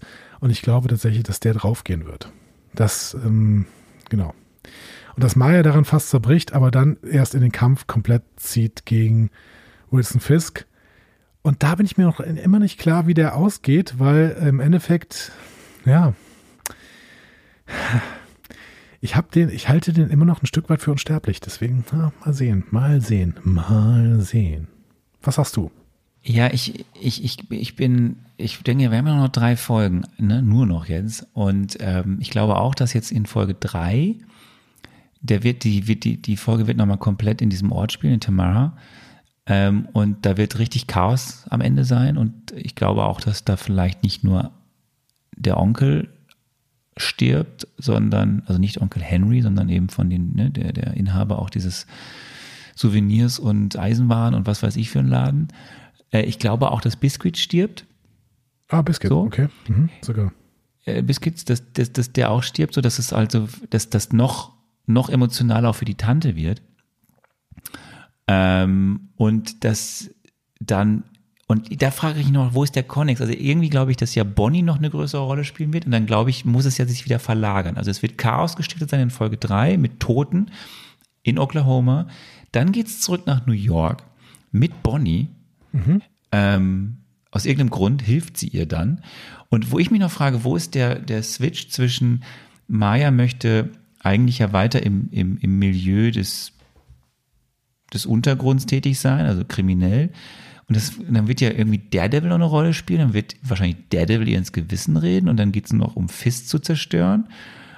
Und das heißt, wir werden Folge 4 wahrscheinlich mit Daredevil zu tun haben und in Folge 5 gibt es dann den großen Showdown, an der es ein Ende Maya die Seiten gewechselt hat ins Gute und Kingpin vermeintlich schon wieder tot ist, aber eigentlich noch weiterlebt. Ja. Ja, möglich. Ne? Also das ist im Prinzip so. Ähnlich, jetzt hoffe ich, dass das gut und spannend erzählt wird. Wie bei Hawkeye. Ja. ja, jetzt hoffen wir nur, dass es gut und spannend erzählt wird, weil sonst könnte es auch alles sehr generisch werden. Ja, zumindest haben sie sich nicht zusammengesetzt und eine halbe Stunde miteinander geredet. kann auch manchmal gut sein. Ja, ohne ich Frage. bin sehr gespannt. Wie seid ihr? Seid ihr auch gespannt? Spoilert uns nicht. Ähm, aber ja, das ist Stand jetzt. Wir gucken jetzt die Folgen drei bis fünf. Ja. Also nicht jetzt. Doch, also nicht heute Abend, aber jetzt fangen wir sofort an. das war's. Wir sind durch. Wir sind durch. Ähm, und jetzt bin ich total gespannt, was ihr denn dazu sagt. Schreibt in die Kommentare. Ähm, und sagt auch gerne mal, wie euch Folge 1 und 2 gefallen habt, äh, hat, selbst wenn ihr schon weitergeguckt habt. Vielleicht äh, sagt er nicht irgendwie, ähm, ja, 1 und 2 waren gut, aber 3, 4, 5 waren total geil, sondern sagt doch einfach mal nur, wie euch Folge 1 und 2 gefallen hat und ob ihr das grundsätzlich, ob das für euch ein Genre ist, dass es so ein bisschen diese Außenseitergeschichten über, ähm, ja, über die Untiefen der amerikanischen Gesellschaft, äh, Gesellschaftsstruktur irgendwo auch sind ähm, und vielleicht auch, wie ihr mit diesem Problem der Düsterheit umgeht. Das, ich bin immer sehr, sehr gespannt, ob das nur mein Problem ist. Ähm, wobei da einige von euch auch schon mal was zu gesagt hatten. Aber ich bin da total gespannt, was ihr dazu sagt. Ihr wisst, dass ihr das am besten unter www.einfachmarvel.de tut. Manche Leute kündigen uns mittlerweile auch an, dass sie bald eine Nachricht schreiben. Vielen Dank an dieser Stelle an Cookie. Ähm, unsere, unsere Ich Biscuit habe gerade quasi- eine Nachricht bekommen. Ja. Ich habe gerade eine Nachricht hier gesehen bei Instagram. äh, Die kommt wirklich, die muss jetzt während der Aufzeichnung reingekommen sein, weil die ploppte jetzt hier auf meinem, auf meinem Device auf. Und da heißt es, ähm, weil ich gehe davon aus, dass Jean Paul, Jan Paul, Jean-Paul Und so Jean-Paul weiter. Gaultier. Ich, ich glaube, ist es Jan glaube ich, ist eher Jan. Paul, dass, dass er uns oder ja er uns jetzt seit 4000 Kilometern anscheinend am Stück hört. Jan Paul, wo bist du? Schreib uns das doch mal in den Blog. Moskau, Mos. Na, okay. Nee, äh, geht nicht mehr so gut. Ähm, ja, ich wünsche euch einen schönen Abend. Äh, lieber Arne, ich freue mich schon, nächste Woche mit dir über Folge 345 zu sprechen. Wir hören uns. Macht das Jod. Ähm, Tschüssikowski. Ciao.